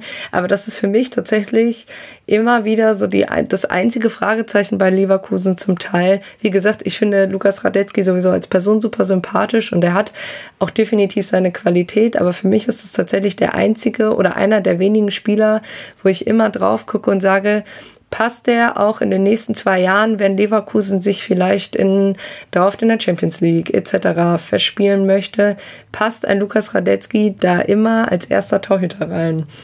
Ich glaube, wenn ja, du jetzt schon von den, ja, also ich glaube, wenn du schon von den kommenden zwei Jahren sprichst, glaube ich auch, dass also Lukas Radetzky dann nicht mehr der Mann für die äh, zwischen den Pfosten bei, bei Leverkusen ist. Also ich meine, deswegen hat man ja auch einen Matej Koval geholt und deswegen hat man ja auch einen Matej Koval äh, anvertraut, quasi der Europa League äh, Keeper zu sein. Also ich denke schon, dass ähm, man da jemanden langsam aufbaut. Ähm, äh, und Radetzky jetzt natürlich auch äh, um, seinen, um seine Fälle irgendwie kämpfen muss. Also ähm, sagen wir mal, der greift einmal in der Bundesliga daneben und Koval irgendwie macht ein Riesenspiel in Europa League, dann wird Alonso sicherlich äh, auch noch mehr äh, ins, ins Grübeln kommen. Nur, ich meine, ich kann da von, von äh, Schalke 04 sprechen, ist so eine äh, Torwart-Diskussion in der Bundesliga während einer laufenden Saison, vor allem wenn es gut läuft, äh, etwas, was man nicht unbedingt haben möchte. Ne? Also ich ähm, will gar nicht dran denken, was damals äh, aus Schalke geworden wäre, wenn Nübel nicht mit einer Saison gesagt hätte, ich wechsle jetzt äh, zum FC Bayern und dann auf einmal gebencht wurde und so weiter und so fort. Ähm, ich glaube, da sind die Leverkusener aber so klug, dass sie jetzt äh, sich also diese Problematik nicht vom, vom, ähm, vom Ast brechen werden, sondern eher eben zusehen, dass Radetzky, äh, Radetzkys Vordermänner ihren Job so gut machen, dass ähm, er so wenig wie möglich zu tun bekommt und die Saison dann vielleicht ja sogar äh, mit, mit einem Titel, in welcher Form auch immer, äh, beendet und vielleicht setzt man sich dann zum Ende des, der Saison zusammen und sagt, Lukas und so äh, ganz offen ist die Perspektive für dich und ähm, aber ich glaube, das ist dann auch zu viel, äh, äh, wie heißt es, Zukunftsmusik. Zukunftsmusik, ja. Ja. Gut. Ähm, ich denke mal, also bin ich auch komplett bei euch. Ich denke mal, ähm, dieser, dieser es ist immer gut, auch einen Konkurrenzkampf zu haben. Ich meine, das ist ja was, was wir in der, in der Premier League so ein bisschen mehr sehen, das, weil eben auch noch eine ganze Menge mehr Spiele dazukommen, aber dass es relativ normal ist, auch irgendwie einen zweiten Torhüter zu haben, der eben auch dann mal im, im Ligabetrieb vielleicht einspringen kann etc., ähm, weil er auf dem gleichen Niveau ist. Aber war trotzdem einfach ein Punkt, wo vielleicht auch ein bisschen provokativ nachgefragt ist, ähm, ob das vielleicht so die, die, die, das einzige Fragezeichen auch ähm, bis zum Ende der Saison bei Leverkusen sein könnte. Aber Dominik, vollkommen richtig, äh, wenn es gut läuft und wenn es erstmal nicht zu vielen Gegentoren führt oder was auch immer, immer da eine, eine Torwartfrage zu stellen, ist ja, hochgradig riskant und da traue ich aber auch Alonso zu, dass er da genau die richtige Balance, da haben wir es alle dreimal in Bezug auf Leverkusen gesagt, ähm, dass er da die richtige Balance findet und dass aber auch der Club das findet und dass aber auch Lukas Radetzky sehr genau weiß, wo er steht, was er kann ähm, und das auch gut reflektieren kann. Ja, absolut. Also ich glaube. Balonso. Oh. eine, eine Dustin. Die eine erlaubt. Also um das vielleicht nochmal abzuschließen, also äh, absolut, also ich ähm, verstehe, äh, wo diese provokante äh, Frage oder wie auch immer herkam, Eva. Ähm, und äh, ich fände es jetzt auch gut, dass du quasi nochmal dieses Premier League-Beispiel reingebracht hast, weil du siehst zum Beispiel ja beim FC Arsenal, äh, dass das dann halt auch irgendwie ja, schnell nach hinten gehen kann. Also die mit David Raya jemanden reingeholt haben, von dem man äh, vermutet hat, er wäre im Spielaufbau besser als Aaron Ramsdale, würde irgendwie damit die letzten zwei Prozent der Mannschaft geben, der jetzt aber ähm, jetzt äh, sich ja doch das eine oder andere Fauxpas schon geleistet hat und ähm, wo man jetzt halt die Unruhe drin hat, weil man einen absolut verdienten Spieler wie Ramsdale äh, demontiert hat. Äh, und jetzt ist da eben Arteta in der unglücklichen Situation, dass, dass er jetzt irgendwie moderieren muss, okay, halte ich jetzt ein Raya fest, bringe ich jetzt Ramsdale wieder rein, was macht das mit der Mannschaft, weil jeder, jeder Torwart, der auch nochmal ein anderes Spiel hat und äh, ein anderer Sicherheitsfaktor ist, also mit wie äh, sicher kann ich ihn äh, zurück anspielen, wie sicher kann ich sein, dass er auch mal den Spielaufbau äh, übernehmen kann, wie sicher kann ich sein, dass wenn er äh, wenn ich mal einen Bock äh, schieße, dass er äh, im 1 gegen 1 beim Rauslaufen sicher ist und so weiter und so fort. Ähm, ich glaube, das macht schon mit einer Mannschaft, äh, wenn man äh, mit einer Mannschaft was, wenn man dann äh, den, den Hintermann äh, auswechselt, weil man dann ja doch auch sich als, als ähm, Feldspieler auf solche gewisse Nuancen einstellt. Und, ähm, ja, wir haben es ja jetzt gesagt, ich glaube nicht, dass Leverkusen oder Alonso als, ähm, als Cheftrainer da irgendwie in der Zukunft ähm, was Außergewöhnliches oder beziehungsweise einen Wechsel anstreben wird. Gut. Ähm, ich glaube, das war auch eine gute Analyse jetzt von dem Spiel. Ich glaube auch nochmal, ähm, ja, auch ein bisschen Zukunftsmusik, wie ihr so schön gesagt habt.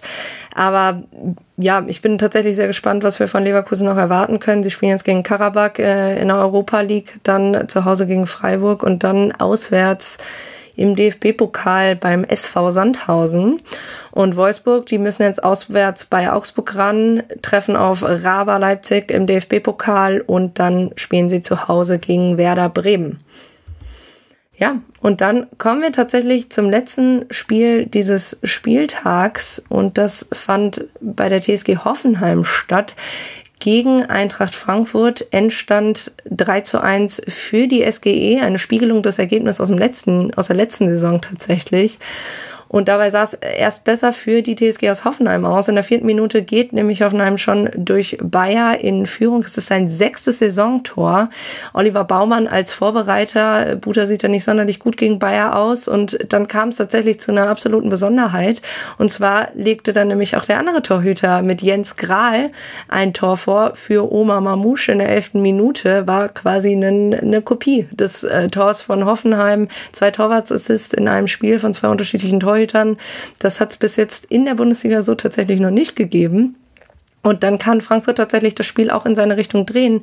Knauf macht in der 23. Minute das 2 zu 1 für die SGE. Chaibi mit der Flanke und äh, Knauf kann dann am langen Pfosten einschieben.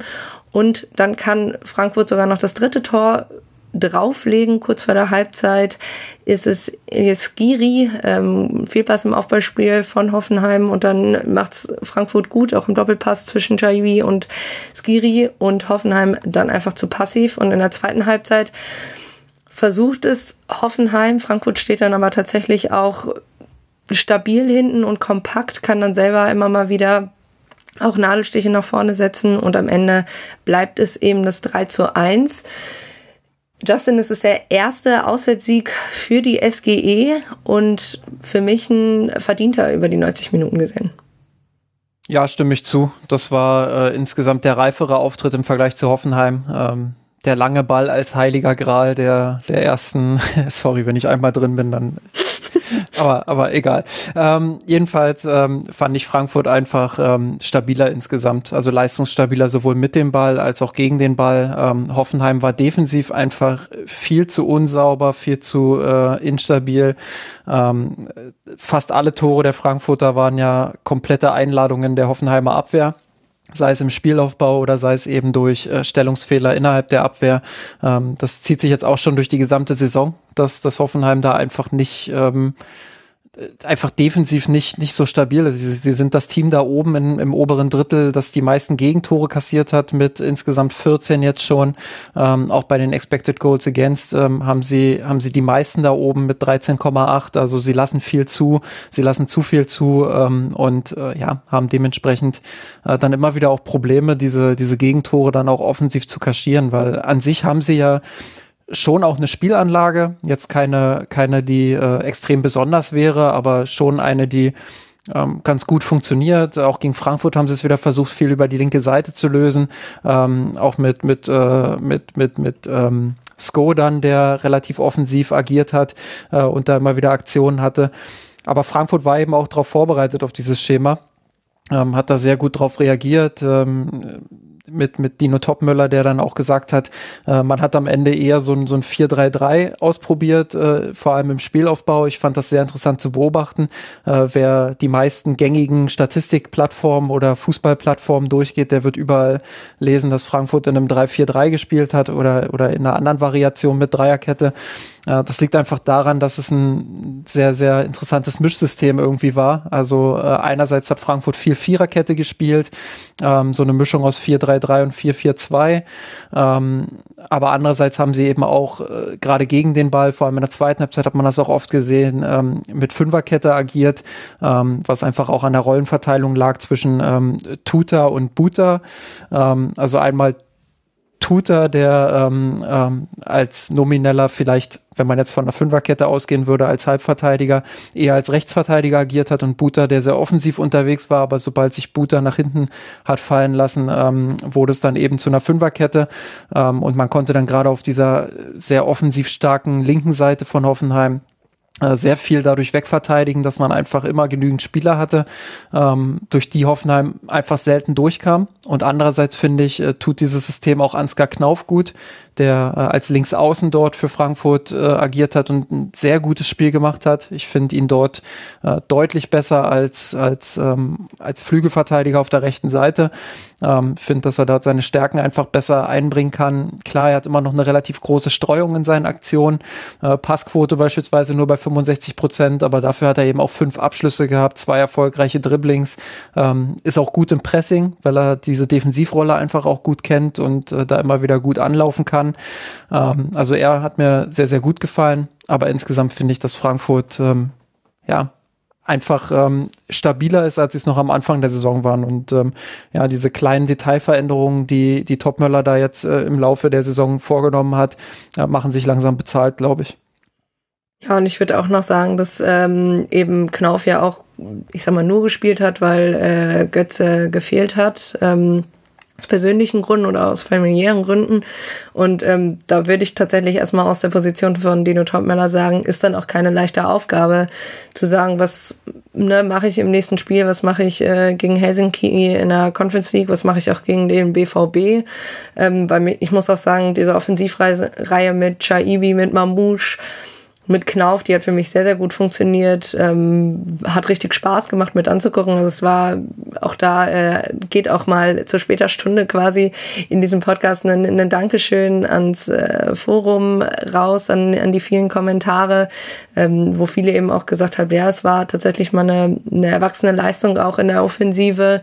Und ich glaube, das ist, ähm, ja, da muss Frankfurt aber jetzt auch drauf aufbauen. Also ich finde schon, dass man sie dann jetzt auch anfangen darf, an so einem Auftritt zu messen ähm, in den kommenden Wochen, dass sie nicht immer vielleicht so gewinnen werden, ist klar, aber trotzdem finde ich, dass ähm, sie jetzt mal gezeigt haben, was sie mit dem Personell oder Personal auch anstellen können und was funktioniert. Ich meine, klar, diese, diese beiden Tore am Anfang, äh, ja, ich weiß nicht, ob man sie fast nicht sogar ein bisschen außer Rechnung nehmen muss, ähm, weil es für mich halt vor allem Stellungsfehlern waren. Das ist wieder ein Thema Fehlersport, Fußball. Ähm, aber ich fand es einfach schon sehr skurril, dass man einfach die Kopie innerhalb von, von fünf Minuten, fünf, sechs, sieben Minuten vom gleichen Tor hatte, weil irgendwie beide Abwehrreihen nicht so richtig aufpassen.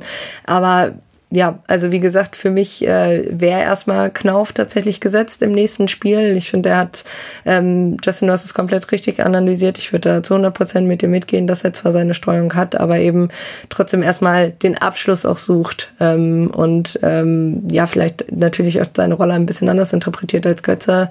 Aber ja, an sich hat es mir gut gefallen und für Hoffenheim ich, ich weiß nicht, ob es am Kader liegt, ob es an Pellegrino Matarazzo liegt, aber ich fand es dann irgendwann nach vorne schon arg ideenlos irgendwann. Also man hat schon auch gemerkt, dass ein Kamaric fehlt. Ähm, aber das, also Weghorst, der entweder im Abseits stand oder auch nicht richtig stand, ähm, das ja, war, waren für mich auf jeden Fall einige Fragezeichen noch da. Ja, es ist bei Hoffenheim sehr eindimensional. Also wie gesagt, sie haben diese, diese relativ starke linke Seite auch, ähm, die sie immer versuchen auch zu bespielen und wo sie immer versuchen auch Chancen zu kreieren. Das gelingt auch immer mal wieder. Ähm, aber man hat eben gesehen, wenn Frankfurt das so verteidigt, wie sie es eben verteidigt haben, mit sehr viel Zweikampfstärke auf der rechten Seite, dann ist es auch für Hoffenheim schwer, dann kommen sie da an ihre Grenzen. Ähm, dann die Spielaufbauprobleme ähm, habe ich auch angesprochen, also mindestens zwei von drei Toren äh, entstehen einfach, weil, weil Frank, äh, weil, weil Hoffenheim es nicht hinbekommt, ähm, das Spiel vernünftig aufzubauen. Es hätte ruhig oder es hätte schon auch noch das ein oder andere Tor hinzukommen können.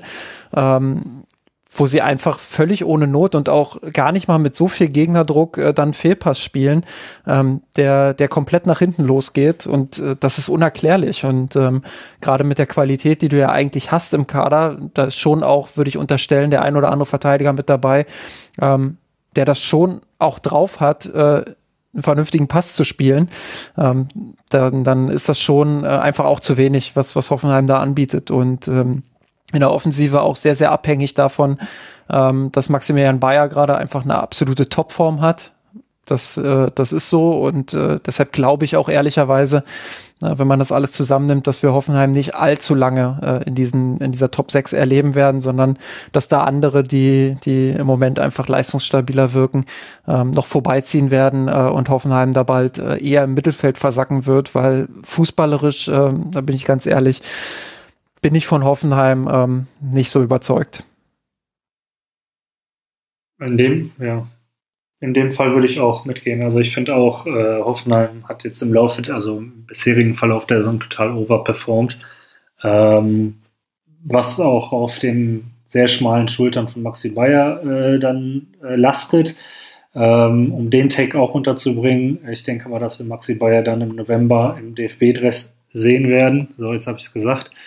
Ähm, ansonsten, ähm, ja, glaube ich, dass ähm, vieles ja auch schon, also was, äh, was Hoffenheim angeht, äh, angesprochen wurde.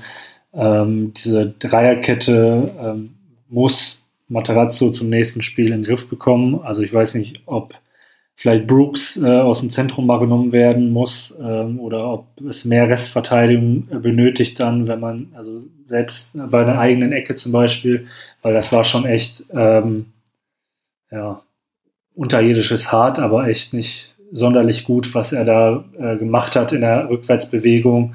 Ähm, und äh, ja, offensiv fehlt man hoffen müssen, dass Kramaric zurückkommt, weil er ja auch einfach ein Stürmertyp ist, der sehr viel im, äh, um den Strafraum herum arbeitet, ähm, der ja auch ein guter ähm, Freistoß- und, und Elfmeterschütze ist, ähm, der ja auch vergangene Saison das Team dann in der entscheidenden Phase getragen hat, ähm, der auch nicht ohne Grund der ähm, unangefochtene Kapitän der Mannschaft ist ähm, und ihn dann zusammen mit Bayer ähm, vorne zu sehen, ich glaube, das könnte dann aus neutraler Sicht schon Spaß machen.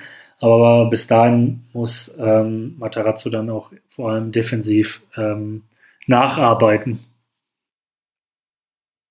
Ja, gehe ich vollkommen mit. Und ich meine, da werden die, die kommenden Wochen auch tatsächlich spannend. Ähm, auswärts beim VfB Stuttgart, im DFB-Pokal gegen Borussia Dortmund und dann eben zu Hause gegen Bayer Leverkusen. Das sind durchaus drei anspruchsvolle Spiele wo sie vielleicht dann auch ähm, gerade defensiv ihre Probleme dringend in den Griff kriegen sollten. Äh, für die SGE haben wir schon angesprochen, geht's jetzt gegen Helsinki in der Conference League, dann gegen Borussia Dortmund zu Hause und dann gegen Viktoria Köln auswärts im DFB-Pokal und dann folgt ja eine ganze Reihe an Auswärtsspielen tatsächlich, weil äh, ja die NFL in Deutschland äh, zu Gast ist und äh, ich glaube Frankfurt dann noch die ganzen Auswärtsspiele quasi nachgefragt hat äh, bei den jeweiligen Verbänden.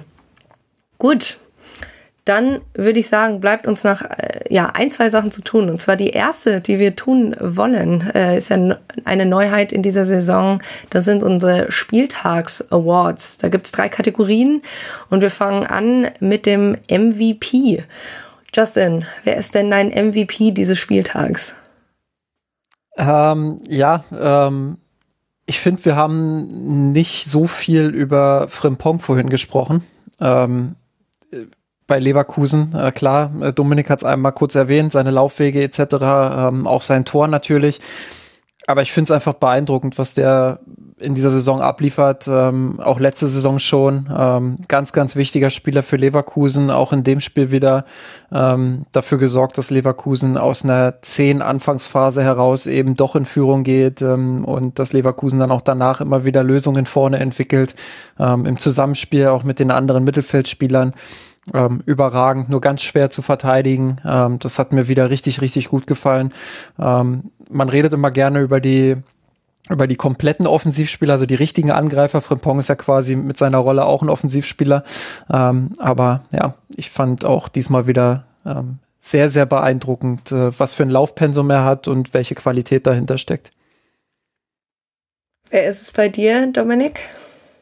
Ja, ich würde ähm, Luca Waldschmidt an diesem Spieltag herausheben wollen. Ähm, nicht nur, weil er ein Tor erzielt hat, eins vorbereitet hat, ähm, äh, den, den Elfer rausgeholt hat mit seinem Körpereinsatz, äh, sondern auch einfach, weil es ja symptomatisch ist, also ähm, diese kleine Auferstellung von ihm gegen äh, Gladbach im Derby in so einem äh, auch ähm, sehr äh, stark beobachteten Spiel, ähm, wo, wo viele Emotionen drinstecken. Luca Waldschmidt war ja ähm, auch teils zu Recht in der Kritik, äh, an, ihm, äh, äh, an ihm wurde gezweifelt, äh, quasi parallel zu, zu den Zweifeln, die grundsätzlich äh, beim ersten F oder zum ersten FC Köln ähm, äh, herrschten. Ähm, und er hat es jetzt einfach ähm, im richtigen Spiel ähm, mit, mit Leistung ähm, bewiesen, dass man auf ihn zählen kann. Äh, acht Torschüsse,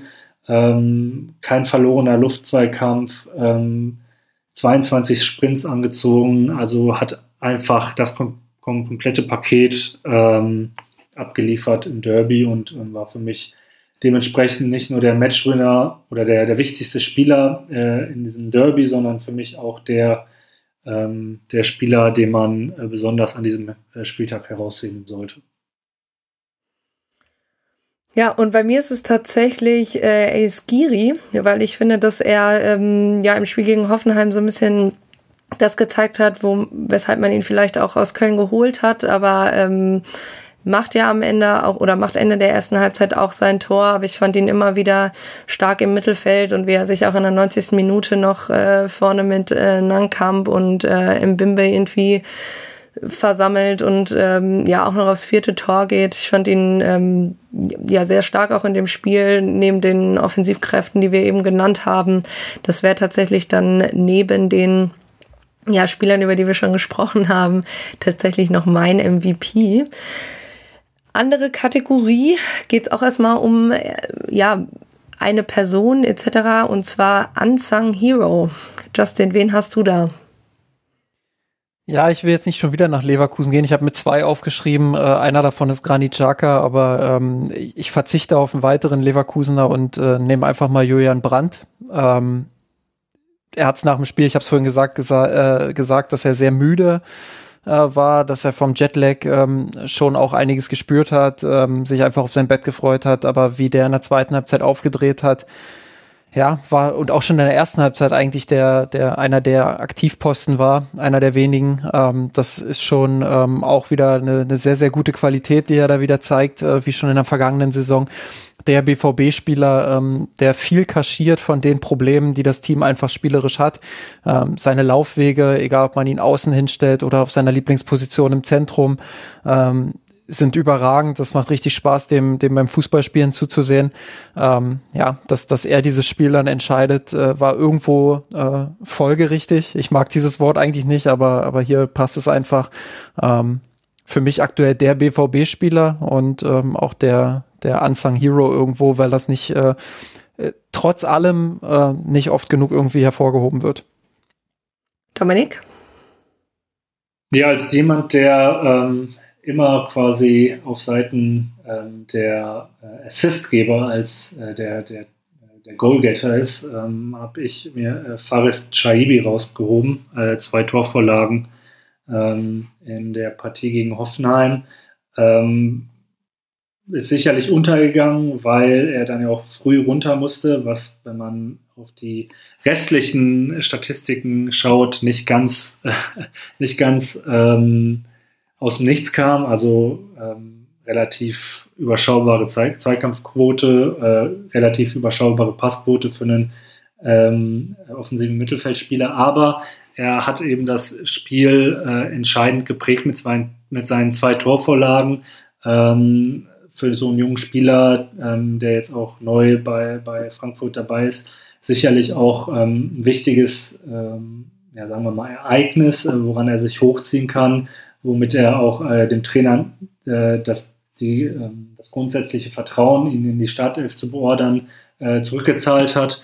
Und ähm, sicherlich auch ein Spieler dann, ähm, den man im Laufe der Saison weiter im Blick behalten äh, sollte, ob er diese Leistung, äh, diese doch durchaus spielentscheidenden Leistungen, die er in Hoffenheim gezeigt hat, ob er die ähm, ja, wiederholen kann.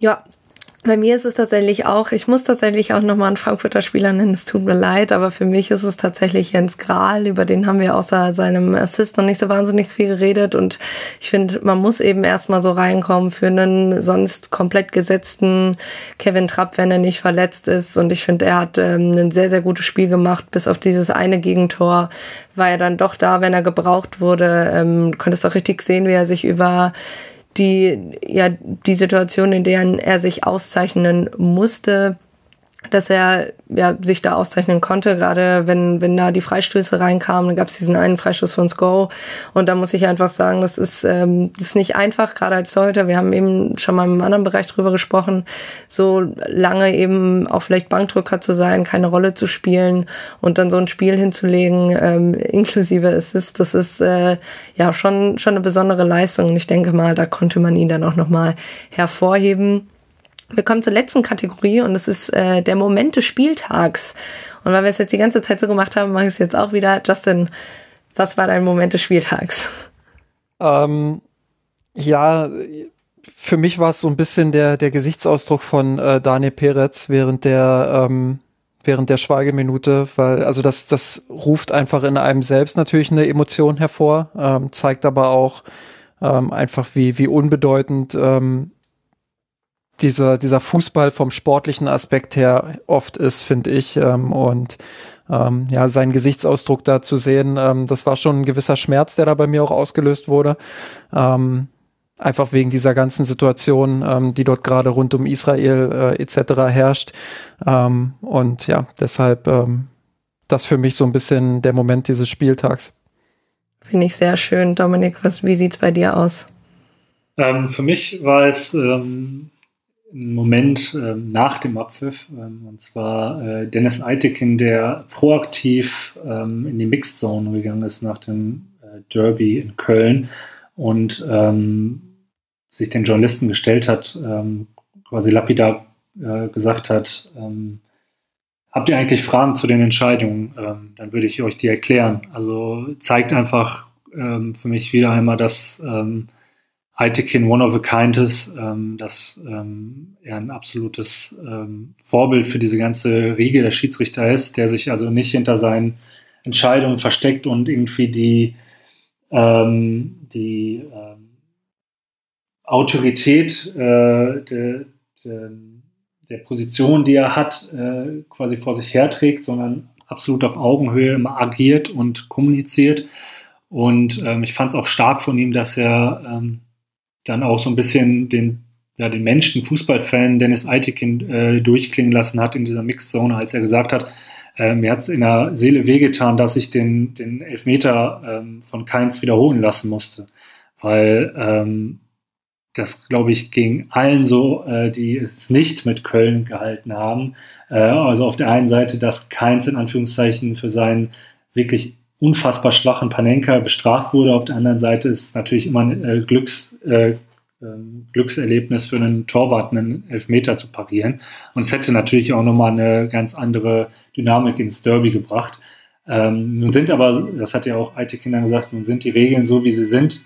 Ähm, äh, Nikolas hat eben den Hops äh, gemacht äh, von der Linie ähm, Richtung Fünferraum, bevor ähm, keins am Ball war und äh, dementsprechend war die Entscheidung dann ja unterm Strich richtig, aber dass er es dann auch nochmal so ähm, transparent äh, wiedergibt und eben auch ähm, mit so einer ähm, persönlichen Note. Das äh, zeigt für mich einfach wieder, dass Aitikin der Beste ist, den wir in Deutschland haben, was die Schiedsrichter angeht. Ja, danke auch für die Erklärung. Bei mir ist es tatsächlich nicht eine Person oder der eine Moment. Mich ist es tatsächlich kollektiv ähm, die Fanszenen, die sich wieder einmal stark positioniert haben am Wochenende mit Bannern, egal ob es in der Bundesliga oder in unteren Ligen waren.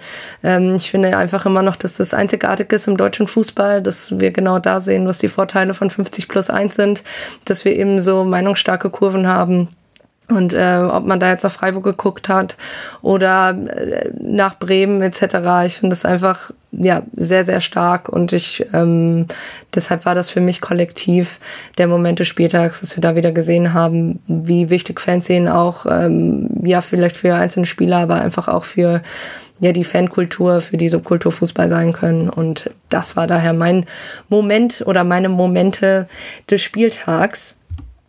Und dann sind wir tatsächlich am Ende dieser Sendung angekommen.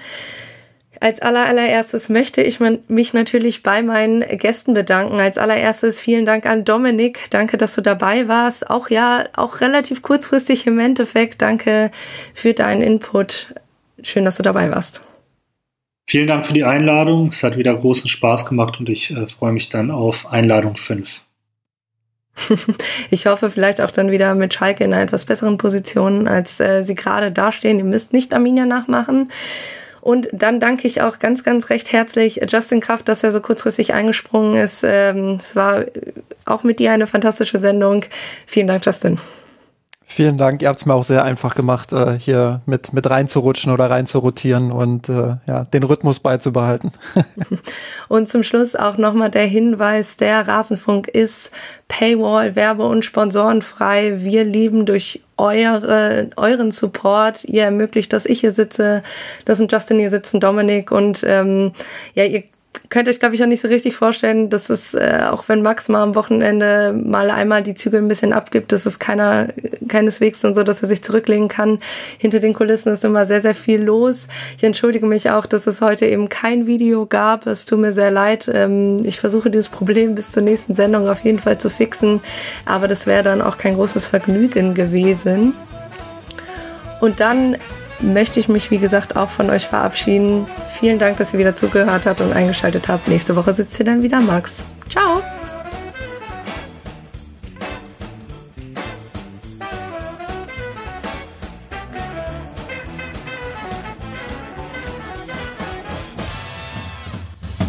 Das war der Rasenfunk. Wir geben nun zurück in die angeschlossenen Funkhäuser.